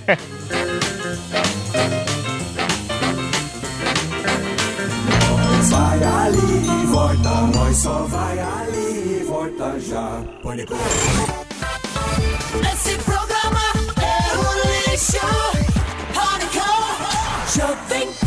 Muito bem, meus amores, estamos de volta aqui na programação da Jovem Pan, os quatro cavaleiros do Apocalipse. Aqui estão Albinha, Daniel Zuckerman, o nosso querido Samidana e esta velha bicha que vos fala. E, e hoje uma convidada muito especial, muito bacana. Eu gosto quando ela vem no programa, que ela traz um pouco de serenidade à nossa audiência, a nossa audiência que está vivendo esse momento conflituoso, Sim. esse momento que está todo mundo brigando Sim. no Twitter. Sempre é bom ouvir a Marina Sim. Silva, como eu disse, que tem uma biografia muito bacana. Exatamente. Muito linda, uma menina que veio lá, que Correria. pô, Lá do fez Acre. o Mobral lá do Acre, Sim. não é? Sim. E senadora da República, foi candidata, Candidato. candidata e, e sempre que ela vem no Pânico a gente troca umas ideias aqui a respeito dessas coisas. E estamos falando da pandemia agora, Uhum. falando da desigualdade do Brasil. E quando teve a desigualdade, que- que a gente estava no prédio, no prédio, e aí era esse negócio de ah, como é que vai ser o prédio, não sei o quê. E aí que você vê que não, não deu certo. Não, aqui vai ficar essa meia boca. Por quê? Ah, beleza, vamos ficar em casa, aí o cara fez as regras. Mas e o porteiro? Ah, o porteiro tem que vir. Porteiro e o faxineiro? É, o faxineiro sim. também tem que vir. Não, mas nós daremos A máscara. doméstica. A dome- É, também é, veio. Então quer dizer, aí que você vê o negócio. A elite tá de férias e a galera tem que trabalhar. sim. O caseiro continua. Que é o que a Marina falou do Enem. Sim. E são essas coisas que a gente vai ter que resolver pra gente viver num país legal. Não adianta nada Não adianta É, nada ficar ficar, nessa. Conviver de- Ficar brigando. Estourando o E- rojão. E, esses assuntos são assuntos. São complicados, é espinhudo, é, é difícil, mas tá, caiu no colo do brasileiro agora e a gente vai ter que, que resolver essas coisas. Mas Sim. eu não quero falar sobre isso, quero falar de coisas boas. Sim. Pois não, eu Zuzu. tenho uma eu não vou pergunta vir. sobre Deixa o o meio aqui. ambiente. Meio Porque- ambiente sempre é Porque conveniente. a, Ma- a Marina, uma das principais pautas dela é o meio ambiente. Eu queria fazer uma pergunta simples. Qual, quando você esteve lá à frente da pasta do meio ambiente, qual que foi, ah, no seu entendimento, o maior ganho? O que, que você fez de mais importante? E o que o atual ministro fez de menos ah, interessante no seu, no seu entendimento, Marina? Eu vou começar pela última. A coisa mais desinteressante, mais irrelevante, mais zero à esquerda que ele fez foi ir para o Ministério do Meio Ambiente. Porque é o primeiro ministro antiambientalista. Na perspectiva do meio ambiente, ele só cria mais e mais problemas. Desmontou toda a governança ambiental e, ainda por cima, dá sinais o tempo todo na prática de favorecimento dos que praticam grilagem, dos que praticam desmatamento, mineração ilegal, invadem terra de índio. Quando os servidores do IBAMA fazem uma operação com base na lei, em fatos reais que a mídia mostrou em três dimensões, imagens é, é, do que estava acontecendo, e ele exonera os diretores do IBAMA, do ICMBio, é, porque queimaram os equipamentos do criminoso. É a mesma coisa que exonerar o delegado da Polícia Federal, porque incinerou a droga que foi encontrada em um determinado local. Então, o ministro do Meio Ambiente é o primeiro ministro antiambientalista do Ministério do Meio Ambiente. É, diz que é, é difícil você ficar falando de si mesmo. Eu vou começar tentando é, diminuir isso que você fez uma pergunta. O que você acha que fez de mais interessante, mais relevante? Né? Eu vou começar dizendo qual era um dos maiores desafios. O maior desafio era ter uma política ambiental inteiramente republicana, que nem prejudicasse nem favorecesse. Ter uma política ambiental que se orientasse por diretrizes e não por aquilo que o governo, o presidente, alguém queria que fizesse. Então, eu estabeleci quatro diretrizes. A primeira, controle e participação social. Não se pode cuidar do imenso patrimônio natural de um país com a dimensão que tem o Brasil, sem que haja transparência por parte da sociedade, da imprensa, de todo mundo, da academia. Controle e participação social. A segunda di diretriz, fortalecer o Sistema Nacional de Meio Ambiente, fazer com que o IBAMA funcionasse, criar diretorias que não tivessem, instituições que não tivessem, fazer concurso, aumentar o orçamento, potencializar as ações de fiscalização, ajudar os estados a funcionar como sistema.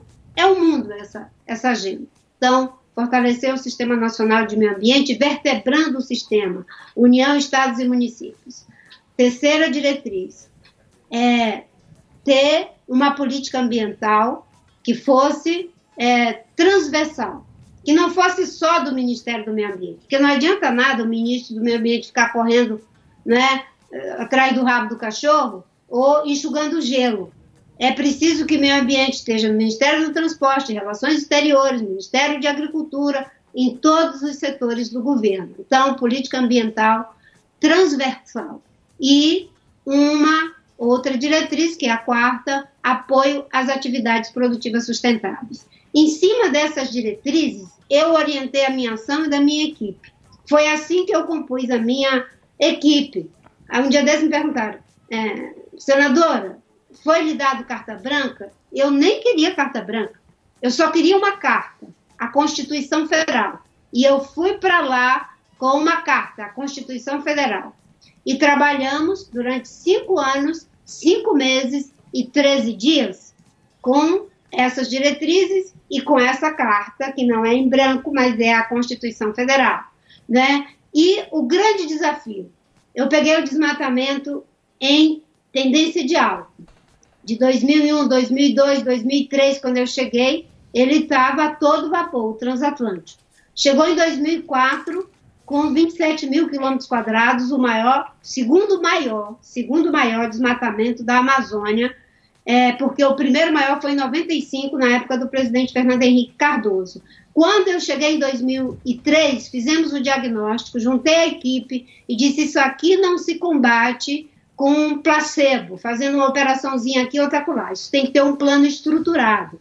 E aí concebemos o plano e começamos a implementar em 2004, não é? A curva que estava em pleno voo foi diminuindo a tendência, mas o número ainda ficou alto. Começamos a implementar o plano. Foram 13 ministérios coordenados por mim, é, tecnicamente falando, executivamente falando, com a coordenação política da Casa Civil, e começamos a trabalhar. E o desmatamento, para encurtar a história, com esse plano, caiu por 10 anos em 83%. Evitamos lançar na atmosfera 4 bilhões de toneladas de CO2. Criamos 24 milhões de hectares de unidade de conservação. Em vez de regular a área grilada, nós inibimos mais de 35 mil propriedades ilegais. Nós aplicamos 4 bilhões em multas. Nós fomos capazes de implodir 86 pistas clandestinas na Amazônia. Nós vedamos o crédito para desmatadores ilegais, colocamos numa lista cinzenta os municípios que mais desmatavam e fomos criando as condições para quem queria se tornar legal. Com isso, o desmatamento caiu. Então, essa queda do desmatamento é reconhecida pela ONU, é reconhecida pelo mundo inteiro como sendo uma política pública que deu certo quando a economia crescia, uma média de 3 a 4%, o agronegócio em pleno vapor, e eu dei uma contribuição que o pessoal na época não entendia, mas agora eu acho que começa a entender. Quando eu ia para os fóruns internacionais, Emílio, parceiros, é, as pessoas às vezes diziam, não, mas o agronegócio brasileiro é às custas da destruição da Amazônia, etc, etc. Porque você sabe que existem também as barreiras não tarifárias. Sabe o que eu fazia com a minha equipe? A gente pegava um gráfico e mostrava o agronegócio subindo e o desmatamento caindo. E não tinha argumento que desconstruísse o que nós mostrávamos com dados, porque as imagens de satélite eram disponibilizadas para quem tivesse condição de analisar polígono por polígono então, o grande desafio foi isso: mostrar que economia não é inimigo de ecologia. E de quando não se faz o dever de casa, pode até ter um, um ganho de curto prazo, mas depois vem o prejuízo. Por exemplo, agora, a Vale do, do, do Rio Doce e, e a, a Eletrobras não é, foram excluídas do, é, digamos, do, do megafundo poderoso da Noruega, não é? De, de, de, de Fundo Soberano da Noruega, porque não estão cumprindo com regras ambientais. Nós temos já vários problemas de ameaça ao agronegócio brasileiro, porque esse governo não entende o que está em jogo hoje no mundo. Então, é, quando eu fui ministra, eu dizia: não se trata de dizer apenas que não pode, nós vamos fazer o que pode da forma correta. Vai ser incompreendido, vai ser difícil, mas depois as pessoas irão compreender. E foi esse o grande desafio, além de tantos outros. Não é fácil, você tem que, é, enfim, o tempo todo dialogar com os colegas, mas eu assumi. E quando eu vi que o governo estava querendo ir por outro caminho, não fiquei uma semana a mais. O Barba, o certo? Barba, o Barba, você Marina, querida. Mas você, Querida Marina. você era, você ia ser a candidata no, no lugar da. Dilma, não Ela era, queria, ô, Marina? Ela não quis, porra. Você não quis? Não, isso nunca foi cogitado. Lógico que foi. Que eu- Lógico que Não. foi. Você sabe Tomando que foi. caipirinha, pô. Hã? Não, Emílio, não foi. Isso nunca foi. É, nunca foi é, cogitado de que eu seria pelo PT, isso nunca foi cogitado. Né? A primeira vez que meu nome surgiu como candidato foi, inclusive, um grupo de, de adolescentes na Conferência Infanto-Juvenil, de jovens e adolescentes, que é, durante a conferência, quando eu era ministra, eu fazia as conferências de meio ambiente com os adultos e uma versão infanto-juvenil, que inclusive foi uma sugestão das minhas duas filhas, que na época eram uma criança e outra pré-adolescente, que disseram, mãe, por que não faz uma conferência também para as crianças? E aí eu fiz essa conferência, e numa dessas conferências, eles fizeram uma manifestação Marina presidente. É. Foi ali que surgiu essa história. Mas o PT nunca considerou, na época, considerava até o nome do Tasso Genro, o nome do, do ex-ministro da, da Justiça, da Dilma, é, o, o, próprio Patrus Ananias era um nome que estava é, colocado, é, o Eduardo Cardoso, né? Mas o meu nome nunca foi colocado nessa roda, o meu nome foi colocado depois. Muito Mas bem. Mas ela Ô, foi Dilma, de... Ô, Dilma, Dilma, desculpa, é. que eu lembrei da Dilma da agora, Dilma. que é a Dilma. Ô, Marina, desculpa, hein? Chamou Marina de Dilma daqui a brava, pouco. Normal. Ficar brava, não. Vai ficar, ficar brava, ó. Deixa eu perguntar um negócio pra você. Eu tava vendo agora, porque é o seguinte, esse negócio da canhota, da direita e da esquerda tal. Você pega a Europa, na Europa é tudo verde agora. O, não tem mais pensamento. É, é, é, é o eco, uhum. é, é, a ecologia que está dominando principalmente a molecada. A molecada, você fala, você fala em ecologia, é, é o pauta. pensamento. Mas pra gente aqui vai. Aqui é uma treta, porque o Brasil, pô, não tem esgoto na minha casa. Saneamento básico. Não tem saneamento básico, que aqui em São Paulo. A gente tem o agronegócio.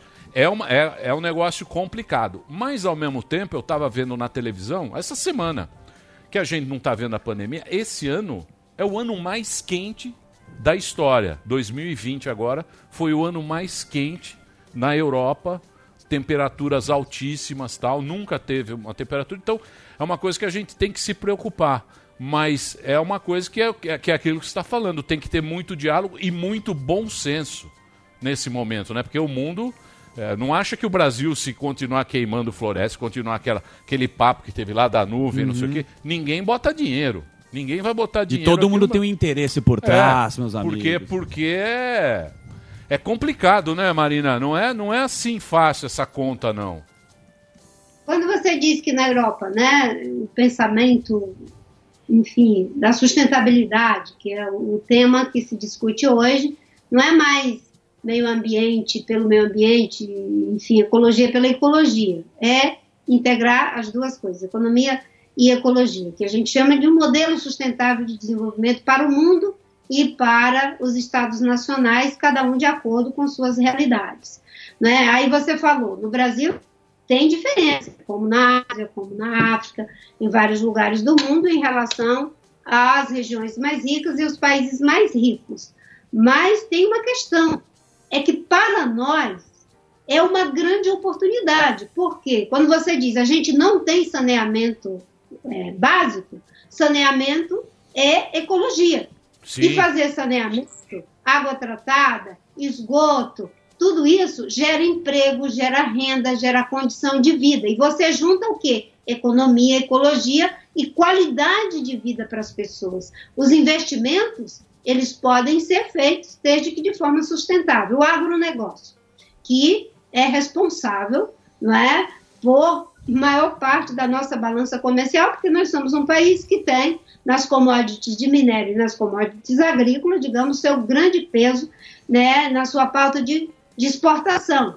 Mas o agronegócio brasileiro tem que compreender uma coisa: nós só somos uma potência agrícola, como somos, porque nós somos uma potência hídrica. E você sabe por que, que somos uma potência hídrica? Porque nós somos uma potência florestal. Destrua a floresta amazônica e nós não teríamos mais como ser a potência agrícola que nós somos.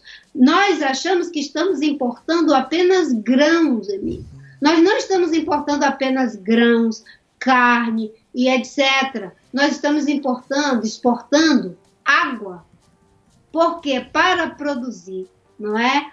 um quilo de grãos, você precisa de pelo menos duas toneladas de água.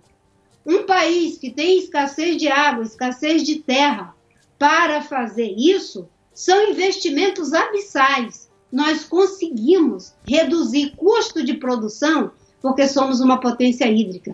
Destruir a Amazônia, destruir as chuvas que caem no sul, no sudeste, no centro-oeste e transformar essas regiões, essas regiões em deserto. A Amazônia produz 20 bilhões de toneladas por dia, que é bombeada na forma de vapor, certo? E quem tinha dúvida, quando começou a cair a chuva é, é, da cor de carvão aí em São Paulo, está cientificamente comprovado que vai o vapor, e foi o vapor com a fuligem para ir do, das queimadas na Amazônia o ano passado, não é? Destruir a Amazônia é destruir as chuvas e transformar essas regiões em deserto. Imagina São Paulo, mais de 20 milhões de pessoas virando deserto. Imagina o Centro-Oeste, grande produtor de grãos virando deserto.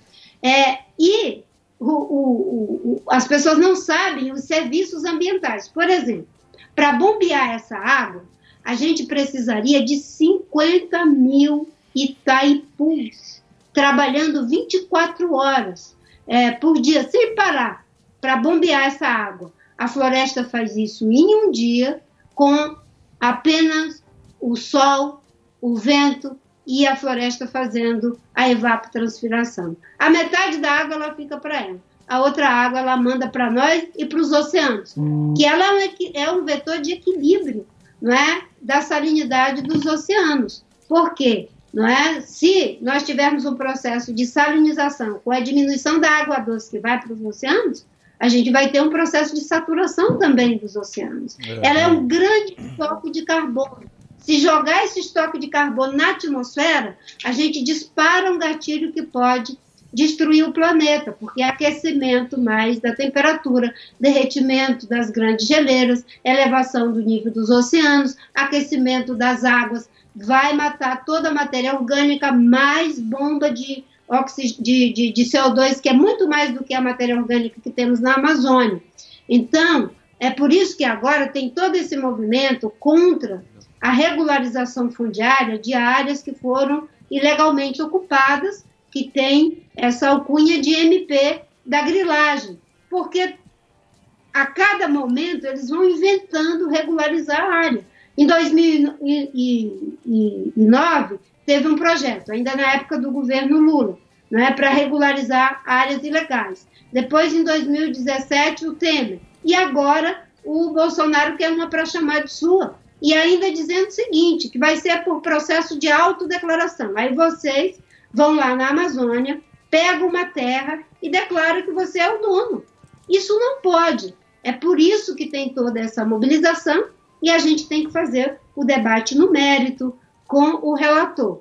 O presidente Rodrigo Maia tinha dito que não ia botar em votação durante a pandemia, mas resolveu colocar em votação. Eu tenho uma posição contrária a essa MP e acho que ela, se vai ser apreciada, deveria ser no momento que possibilitasse as audiências públicas, que a gente pudesse fazer o debate, para que a sociedade esteja informada do que está em jogo. É isso aí. Ô, ô Marina, e você vê, né? Você vê, é um patrimônio, né? A Amazônia é um patrimônio. Acho que é o maior marketing do Brasil, né? A gente tem essa floresta, né? Que é um negócio que, que o mundo todo mundo, inteiro, o mundo inteiro paga pau pela Amazônia. E tem e interesse. E tem muito interesse tem muito pela, interesse, pela sabe? Amazônia.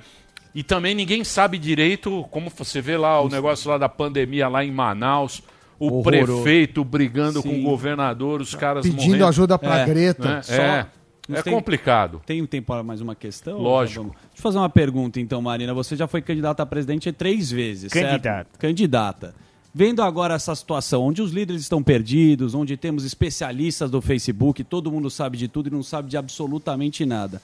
Qual seria a sua estratégia para essa pandemia? Porque você citou várias vezes que ela fala do meio ambiente, mas ela não esquece da economia. E aí a discussão é: não pode ser tabu economia e saúde. O que você faria? Me senti o William Bonner Ah. agora, na sabatina do Jornal Nacional. Candidata, você tem um minuto. Pode ir A lá. Beth faria. Boa noite. Aí, se você pentear o cabelo assim um pouquinho mais para cima, vai ficar bem mais É, parecido. Assim? O Jaça cortou dele.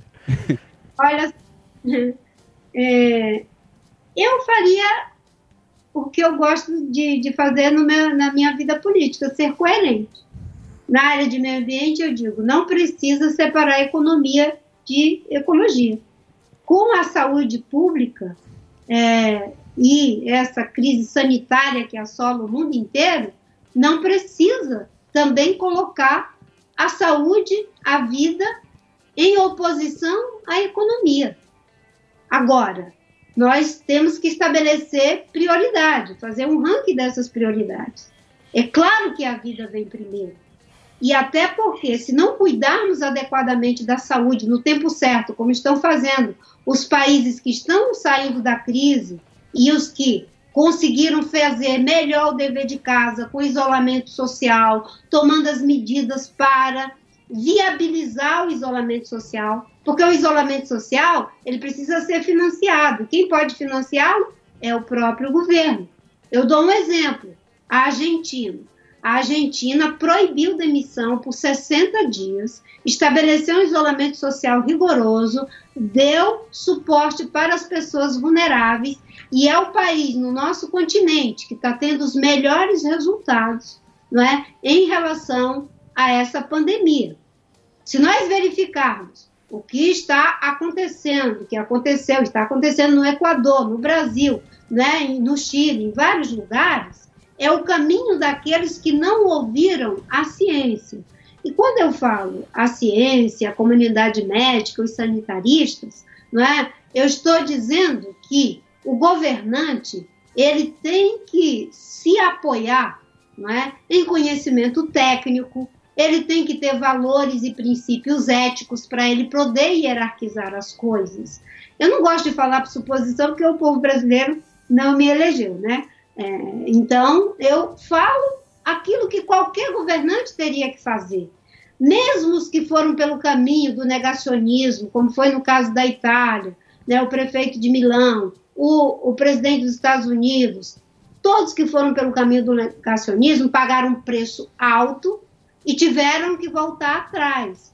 Aqui no Brasil, não é? A gente continua com o presidente da República insistindo em coisas que não têm embasamento técnico, ele fala de isolamento vertical e não sei o que, e fica sendo propaganda das pessoas irem para a rua, dando comandos que desorientação dos governos, dos prefeitos, e é algo muito, muito, muito, muito perverso com a comunidade médica. Eles estão se matando dentro desses hospitais e tudo que eles não merecem é que o próprio presidente da República faça manifestações, desqualifique a única forma de fazer a gente achatar a curva para salvar vidas. Já são quase 17 mil mortos, já são 250 mil contaminados num processo de subnotificação. Esse era o momento dos governantes estarem priorizando a vida. Eu hierarquizei, mesmo no debate político está posto e eu participo dele, mas tem três questões que são fundamentais. Primeiro, a preservação da vida e a dignidade humana, porque preservar a vida é fazer todos os meios para salvar as vidas que estão correndo risco. A dignidade humana criar os meios para que as pessoas não passem fome, para que elas possam ter o recolhimento no momento certo, para que a gente, inclusive, em benefício da, da, da economia, possa voltar. Porque todo mundo doente, sistema de saúde colapsado, não vai ter como a economia voltar a funcionar. E a terceira questão é a defesa da nossa democracia. Nós temos que combinar essas três coisas e não permitir que alguém queira se aproveitar apostar no caos, querer ver o Brasil em convulsão social para qualquer projeto autoritário de poder. Nós temos que estar vigilantes. Eu acho que o, Bolsonaro tem que ficar em isolamento político, não é? Porque o exército precisa desautorizá-lo. As Forças Armadas não podem deixar que passe a ideia de que eles concordam com essas ideias de fechar o Congresso, de fechar o Supremo, de cessear a liberdade de imprensa, todas essas brincadeiras que vocês fazem com humor, porque ninguém é de ferro, isso na época da ditadura não podia ser feito. Ora, vejam só, nós temos que vigiar pela vida, pela dignidade humana. E quando eu disse, é preciso financiar o isolamento social, é preciso sim. No, na, nos Estados Unidos, O Trump está colocando dinheiro na conta das pessoas. Eles são a meca do liberalismo. Está colocando 2.500 a 600 dólares na conta da- dos casados, 1.500 na conta do solteiro. Está colocando dinheiro a fundo perdido para pequenas e médias empresas. Aqui nós estamos dizendo, vão pegar dinheiro emprestado a 3,5%. Eles não têm condição de endividamento. Né? Dos bilhões que foram colocados, mais de 40 bilhões, para serem feitos os empréstimos, só 16% conseguiu, porque as pessoas não têm condição de tomar esses recursos. A Alemanha está fazendo isso, todo mundo que pensa economicamente está fazendo isso. E por quê? Porque os pequenos e os médios, eles são os vasos né, que fazem a microvascularização do sistema econômico. Se quando voltar nos Estados Unidos, a farmácia quebrou, o supermercado quebrou, que é pequeno, não as grandes redes, obviamente, os pequenos distribuidores quebraram, não tem como fazer o processo de circulação de mercadoria. No Brasil é a mesma coisa. E eu acho que o governo não agiu com a celeridade e com a capacidade necessária para atender as pessoas que estão aí morrendo nas filas da Caixa Econômica, nas lotéricas, não é? As pessoas estão pagando o preço com a fome e a sua própria saúde. Então, o governo tem que ter né, sensibilidade. É, o Guedes, enquanto disponibiliza mais de um- cerca de um trilhão para o sistema financeiro, ele sai de uma reunião no Supremo com empresários que foram lá de última hora, re- resmungando, criticando os 600 reais que vai para a conta dos pequenos. É isso aí, nós estamos vendo a miséria que é esse país. Agora tá mostrando aí pra todo mundo a desigualdade, essa coisa toda. Ô Mariano, você viu que eu não te interrompi em Não. um segundo. Ao contrário do Jornal Nacional. Jamais você pode falar que eu te interrompi. Sim. Você lembra que o William Bonner É. ia lá? Candidato a 30 segundos, é. Você falou e falou É, bonito. é, Queria agra... Oi, fala, Marcos. Valeu, Marinão. Queria agradecer a sua presença aqui. Sempre é bacana quando você vem. Ao vivo é mais gostoso. Melhor. Porque aí não fica esse áudio ruim. Mas foi legal, deu pra entender tudo e deu pra gente trocar uma ideia e uma ideia, uma cabeça bacana que a gente gosta muito de receber aqui no Pânico na Jovem Pan. Obrigado, viu, Marina? Obrigada, Emílio. Obrigada a vocês todos e a todos que nos acompanharam nesse momento difícil. Acho que a gente tem que colocar a vida em primeiro lugar. E quem pode ficar em casa, fica em casa. É isso aí. Vamos pro break então? Vamos, Depois do break a gente tá de volta aqui na Jovem Pan. É isso aí? Depois do Dr. É isso aí. Esse programa é um lixo. Pânico, Jovem Ó. Ó. Reginaldo, bicho. Não dá... Pegou o time. Pô, não deu tempo de eu É. piscar ali, eu ia disparar, o cara já meteu, ó. Muito bem, meus amores, estamos de volta aqui na programação da Jovem Pan para todo o Brasil. Esse é o programa Pânico. Nós estamos trazendo. Ah, o pessoal brigando. Xingando. Sem briga, ah, pelo o amor pessoal de Deus. gosta de uma briga. Grupo de WhatsApp bombando aqui. O que, que é? Seu grupinho? Grupão, grupão tem do vários grupos. Colégio Pérez, alguns concordam, outros não. Fábio Rabin acaba de postar um vídeo, cita a nossa Nossa, pessoa. o Rabin tá triste. Mas ele citou a nossa pessoa, defendendo a sua pessoa. A minha E a pessoa? minha também. Eu e o o Alba e o. Alba e o Sami não. Não, ele tá com mas raiva, ele colocou Tá a com, posição ra... dele. tá com raiva do Adrilles? Treta no Do Pânico, Adriles, com Taishi certeza. e Bolsonaro versus Polícia Federal é o novo vídeo de Fábio Rabin no Caraca. YouTube. Treta no Pânico, Taishi e Bolsonaro versus Polícia Federal. Pra quem quiser, Muito Fábio bem. Rabin no YouTube. Nós temos um- agora, graças a Fábio Rabin, são humoristas muito tristes. É, uma- é um novo quadro, né, Milho? Novo quadro. São humoristas que estão tristes com a pandemia, não tem mais show. Olha lá. ó. Perderam Brian. McKnight. E nós temos um agora que Clube da Minhoca. muito triste. Tá triste. Olha lá, ó. Tá Olha lá, triste. Tirou a barba, Olha lá, ó. se separou. Se separou na pandemia. Putz, é uma sequência de. Fechou a casa de show. Fechou. Fechou. Resta Fechou. um violão. Clube do Minhoca, que foi um era. negócio O Sucesso. cara, meu, pegou lá de Nova York, o É, melhor clube de comédia do Melhor Brasil. clube de comédia. Do Brasil. Fechou. Ficou nessa Vocês campanha. lembram?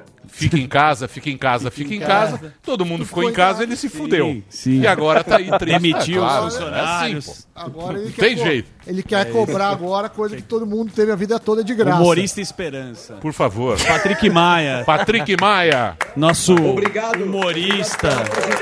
Um cartunista. Músico. homem que Já tô me músico. sentindo melhor.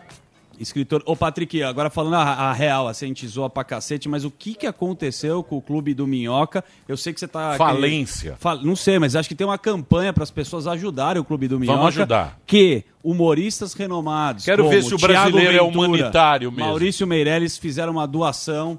Né, para o Clube do Minhoca e também as pessoas podem ter essa parte solidária. É verdade? Fechou e pode ajudar? Como funciona? Quero te ajudar. Então, meu, e aí, gente, tudo bem? Sejam bem-vindos à minha casa. É, eu, a gente tá lá no clube, o clubinho ele é muito, ele é muito pequeno, né? Ele funciona muito bem quando ele tá lotado. Lotado são 72 pessoas.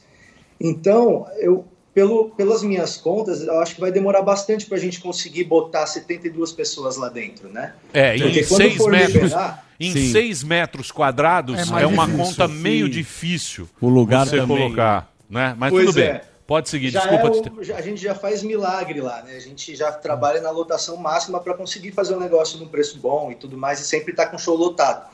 E aí eu acho que quando, quando começar a liberar o negócio, vai ser bem devagar, vai ser tipo, em vez de 70, eu vou poder colocar 20. E para colocar 20 é pior do que eu, eu não abrir, sabe? Uhum. Porque lá é muito pequenininho.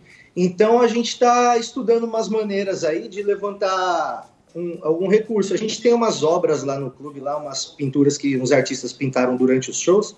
Eu estou pensando em fazer um, sei lá, tipo um leilão daquilo lá, sabe, juntar essas coisas para tentar motivar a galera, assim, porque lá nunca foi para ganhar grana, né, Emílio? É que Sim. lá é bem pequeno. Tipo, Sim. dá para ver que eu tô com a mesma roupa de quando eu fui aí da última vez.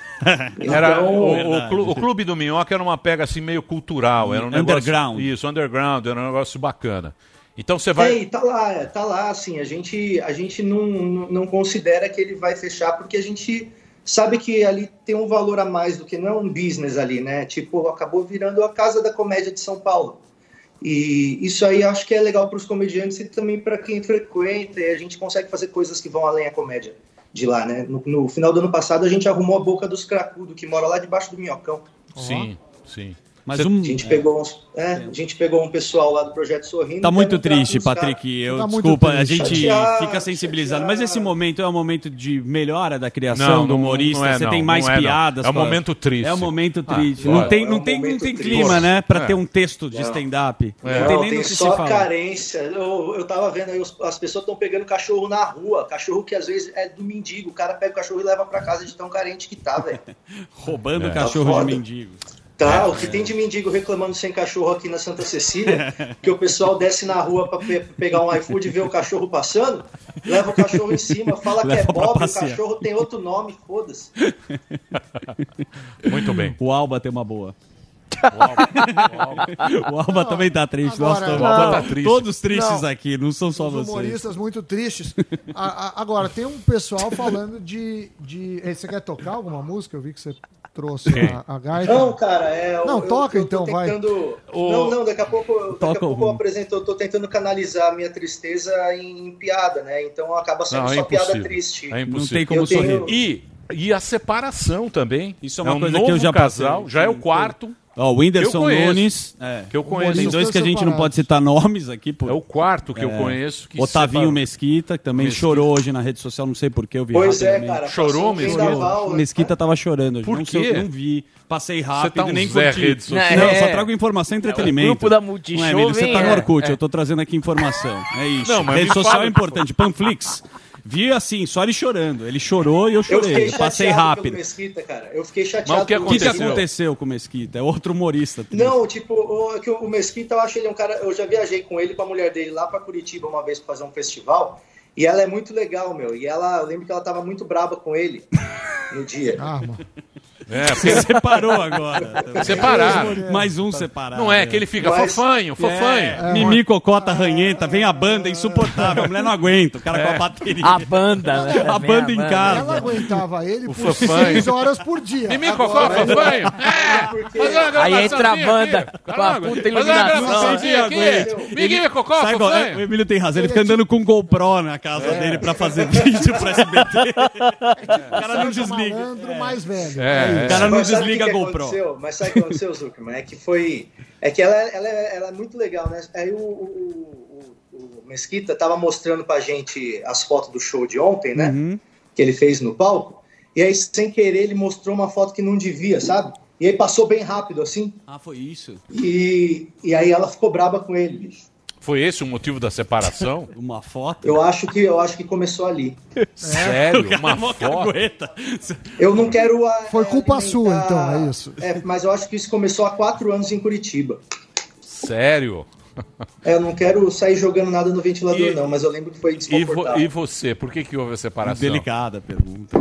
Ah, delicado, Emílio, delicado. Hã? Eu tô. Meu, é- eu tava. Nós. Você trabalha pra caramba, não sei como é que você tá casado ainda. É. Duas casas, uma na Grande, outra em São Paulo, ele reveza. Quando ela vem. É o rodízio, Ele é o rodízio de. São Aí Paulo. ele fala, deu um negócio do Covas, não posso voltar pra Grande. É o rodízio. Não, meu, pô. É, que, É um tipo, malabarismo. Deixa eu falar pra você. É um puta malabarismo. Inventa Eu reunião na Jovem que Pan que nem tem. Ele fala hoje até às oito. O Tutinha tá me chamando. O programa acabou faz seis Não, anos. mas, mas- deixa eu falar um negócio pra você. O que os caras vão Emílio, você separar. devia dar workshop, velho. Eu vou falar época. você. O que os o caras vão separar, porque ninguém se aguenta. É difícil. Quarentena. É Ninguém se aguenta. O ser humano é um Você bicho aguenta, insuportável. mano. O ser, humano, é, um bicho. insuportável, é Você insuportável. fica próximo, E né? vou dizer mais pra você, e agora as pessoas estão meio vendo a vulnerabilidade, né? Tá todo mundo É, vulnerável, lógico. né? Tá Todo vendo? mundo sem ver ninguém. Não tem válvula de sem escape. perspectiva. É. Você não pode jogar um Eu ponto, sei, que os, é, eu sei que o sol bate no sofá entre 3h20 e 3h40. É o meu sol. Acabou ali. É. E posso falar uma coisa pra você? Pois Quando acabar essa pandemia, Hum. porque agora a gente tá vendo, a gente fala, puta, como a gente é, a gente tá tendo um contato com a morte, É verdade. né?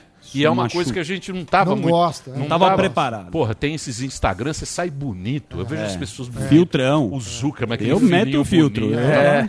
Sem Lindo, lindo, É, lindo, assim. lindo. E aí vem a pandemia e você tem o contato com a morte, né? Você fala, nossa, aí você vê a sua fragilidade, né? Você tá frente a frente. Fraco. Mas, mas basta passar que a nossa arrogância vai voltar. Igual. Mas Vai eu voltar acho igual. que é na mesma hora. Vai Você voltar viu que igual. lá na É. China os caras reabriram?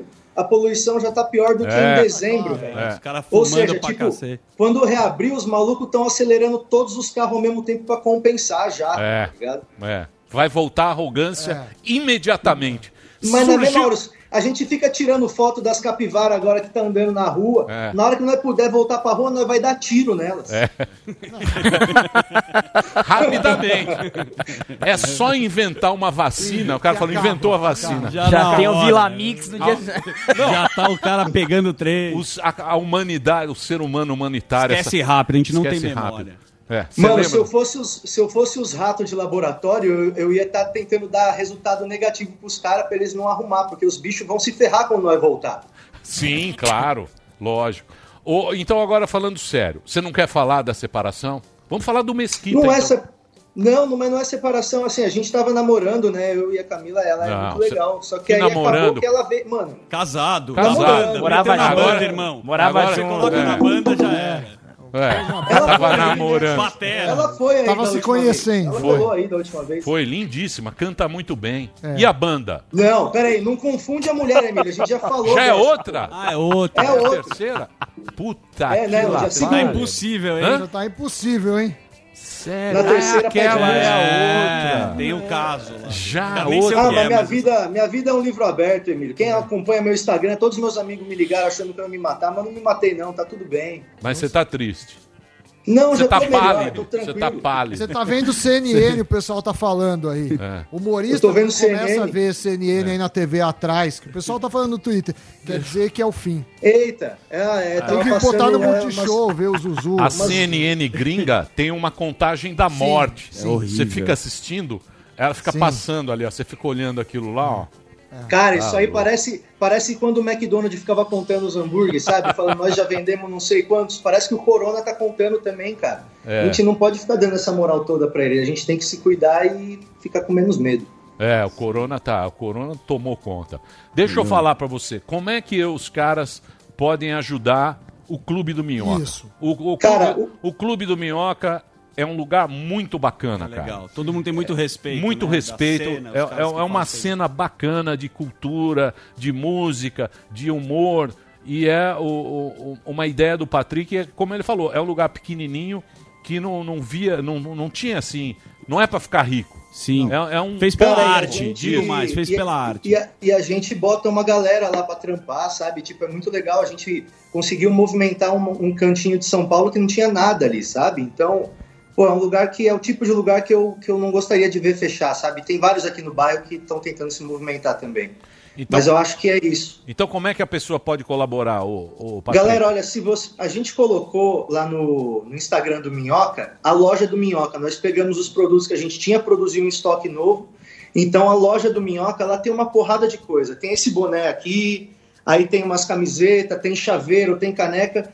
Nesse momento, se você puder entrar lá e comprar alguma coisa, já ajuda pra caramba. Tá, qual é o endereço? É arroba Clube do Minhoca. Entra lá no Instagram. É Instagram, arroba Clube do Minhoca. Você pode ir lá e ajudar também. Ou o- quem tá do devendo também pode, você pode pagar a pessoa. Entra né? na nossa loja e compra uma parada. Tem uns produtos legais lá, meu. Umas camisetas que são costuradas por morador de rua. É uma brisa. Olha lá depois no site. É, o lugar é muito bom. Ali É, só tem todo craqueiro. mundo- Só. Por Sim, ali, ó, ponto ali. É, ó. a gente usa a força de trabalho local. Eu tô É, mais sabendo. barato, né? Tô sabendo. é. Boa, e show quando é o próximo show pra você Opa. divulgar aqui? Só pra... Porra, show. Tem essa, Live. Né? Live, 2028. Ô, Patrick, CD. briga- Boa sorte aí, Obrigado por você ter atendido a gente. Boa sorte Valeu, pra você. Emilhão. Deixa tá? eu só falar aqui pra tu, ó. O É, livro, acabei livro. de lançar, da outra vez eu colei aí, da outra vez eu colei com o meu primeiro livro de ilustração, que é o Entendeu o que é que eu desenho. Tá. Aí agora eu acabei o volume 2, durante a quarentena eu terminei o volume 2, e aí agora ele tá lá no meu site também, no meu Instagram, arroba Patrick Maia, Segue ele. você você encontra o, o livro lá e o frete é grátis, tá? Então dá uma olhada lá também no meu Instagram, a Boa. página central, que bonito. Patrick. É isso aí, já sei Um o que asterisco. é. Já vi. É o asterisco. É, o, o risco- asterisco do Delari. Isso. Boa, Nossa, Patrick. conhece o Namoro. asterisco? O Você homem. não é dessa época. É. Isso é muito Tinha um antigo. risco, né? Isso é só os asterisco velhos que entendem. Só o Leonardo que conhece isso daí. O Leonardo. Era maravilhoso. Ô, Patrick, O obrigado, Patrick. É break? Valeu, Emílio. Valeu. Valeu. valeu. Dê uma força Valeu, lá pro- Boa Uma tarde. força Muito pro bem. Patrick. Tem, tem uma... aí E o você. Mesquita, hein? Dá uma checada O. Mesquita, Nós eu vi rapidamente o vídeo. Na Daqui a verdade, ele comoveu. Léo, o Léo Zuckerman. Léo Zucker. Léo. Ah, Léo Dias. Eu, sou- eu trago as informações É. aqui. Entretenimento. Eu acho que o Mesquita estava falando que ele estava sendo solidário com as pessoas. Que, qu- ele deu um exemplo. Quando ele pede uma comida no aplicativo, ele pede, sei lá, um sanduíche, ele pede dois. E ele dá pro cara, pro, pro Ele tá motoqueiro. supondo que o motoqueiro gosta e o motoqueiro sanduíche. chorou com ele. Acho que ele ficou sensibilizado. Só vi isso. Não posso dar maior Ah, informação. ele chorou com o motoqueiro? Chorou no Instagram. É difícil chorar no Instagram, Emílio, porque você tem que se filmar chorando. Não é tão fácil. É uma pequena produção. Se vê chorando. Sim. Você tem que Não. se ver chorando. Porque se, pra chorar, Eu, eu não confio muito em quem chora no Instagram, porque vejam bem, você tá aqui, ó. técnica, o tutorial do choro. Você tá chorando. Quando você vai se filmar, você fala, eu tô me filmando. Aí você tem que chorar. E normalmente, quando você tá fazendo isso, você quer sair bonito. É, aí tem O que ângulo. arrumar a cara no choro. É. Não é bonito. Ninguém chora bonito. Esse é Eu- o nosso programa que a gente desconstrói tudo. Não. Um abraço pro Mesquita. Eu não sei o que aconteceu. Não dá pra você se vídeo. chorar. Se chorar é difícil. chorar. Porque aqui você se grava, não é? No isso? feed é difícil, mas no Stories dá que é que são 15 segundos. Agora, quando ele publica. É Sei complicado. lá, sei lá. A população tá. É complicado. Um Olha, abraço a todos. Olha, eu vou dizer pra vocês. Olha lá.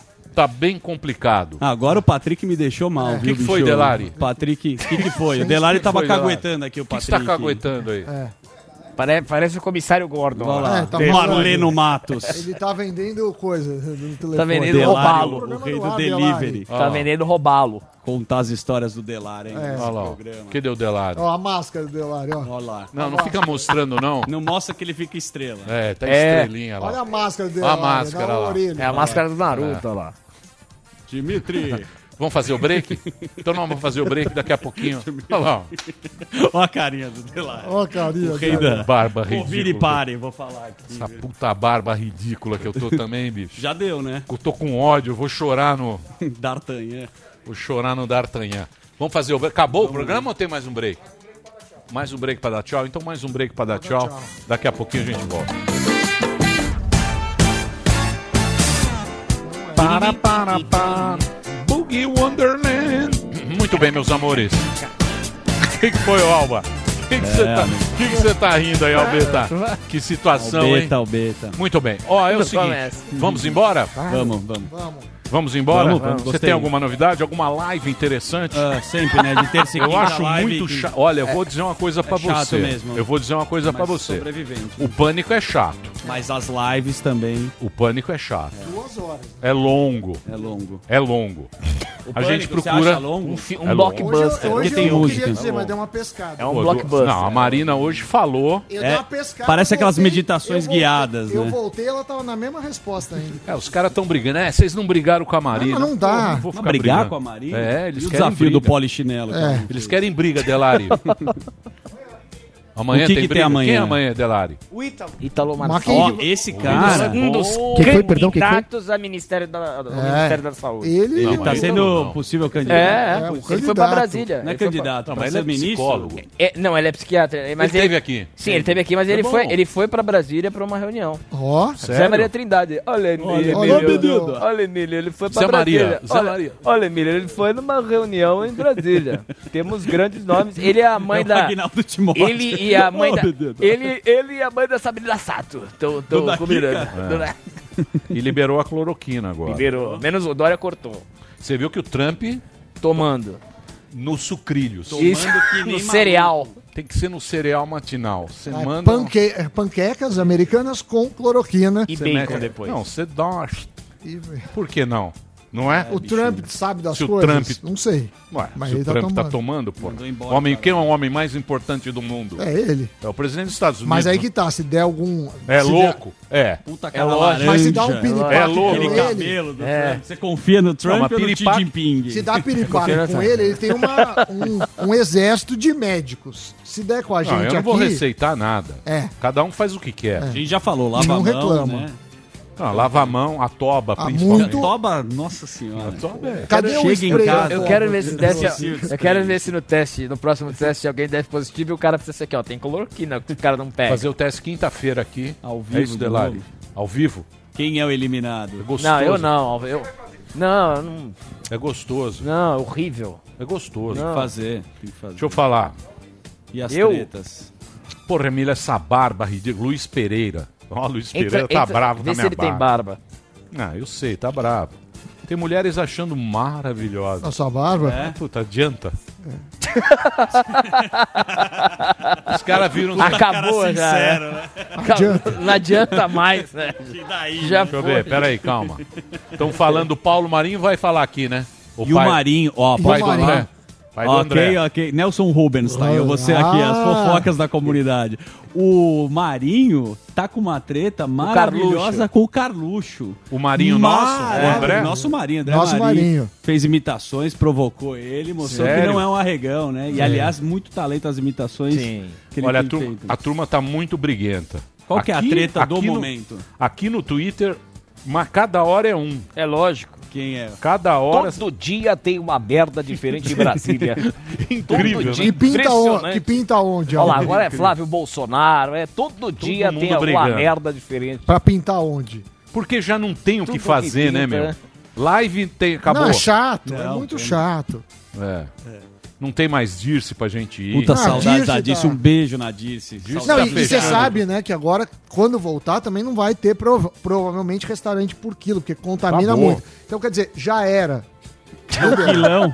Acabou Quilão do Delari. quilo. Cara, Olha lá o Delari, ele já entrega. Não, a gente vai fazer uns puta clandestinos. Nossa, Vai. o Delari, Essa eu vou é de a hora codorna da- aqui no estúdio. Acho Ele já não vai ter. pra nós. Você acha que não vai ter Um restaurante com Não, no cassino Delari. clandestino ainda Ah, no fundo. que bom. Ó, Vamos pra casa. amanhã estaremos de volta. Quem amanhã, Delari? Ítalo. O Ítalo Marcinho. Bombadão na rede Ítalo- social. Tem humoristas tristes? Quem? Ari Toledo. Palhaço amendoim deve estar triste. Moacir Palhaço Franco. amendoim dá muito triste. Moacir Franco. O outro lá, o Moacir. Alô? Rodela, deve estar. Rodela. Rodela. Rodela sem dentadura. Muito bem. Ó, é o seguinte. Toque em frente, cuida aí da sua saúde, saúde mental, lave as mãos, use máscara. Nós temos a nossa aqui, bonitinha, aqui no borso. Paulo Diz que não Cintura. pode deixar no borso, né? Eu acho que não adianta nada. Lógico que né, adianta. Você Mas passa é a única coisa elevador. que adianta. E o elevador? Putz. O elevador é aqui, ó. O elevador Sem não o pode Adriles. conversar. elevador sem Adriles. Adriles Por vai sozinho. Adriles. O Adriles vai Ó, sozinho. No- O Zé Pólvora. Eu vou contar, hein? Vou, É, vamos contar. é. A gente O Zé sabe. Biriba da Jovem É. Pan. Ó o Zé Puta rojão, hein, meu? É, Essa perninha de viado, é, ó o Ó, jeitinho. ó o que jeitinho dele. é, faz É o assim. G. Willis agora da Jovem Pan. Olha lá, ó. É. Ele Olha o não- jeitinho dele. Ele não Você puxou engana, o tapete, amigão. ele arrancou o tapete. É. Fazer o teste da farinha amanhã. Fazer o teste da farinha. Ao vivo. Ao vivo. Quero Pra ver ver. se é óbvio. A gente vai fazer Você o conhece? exame. Você não conhece o Já teste fez da lá em farinha? Uberaba. É, bicho. você não fazia da escola? Muito bem. Ó, caiu meu microfone. Olha, é o seguinte, vamos embora. Amanhã estaremos de volta ao meio-dia, olha- horário de Brasólia. Olha, tudo de bom. Muito obrigado e se cuida. Tchau. Terminou, terminou!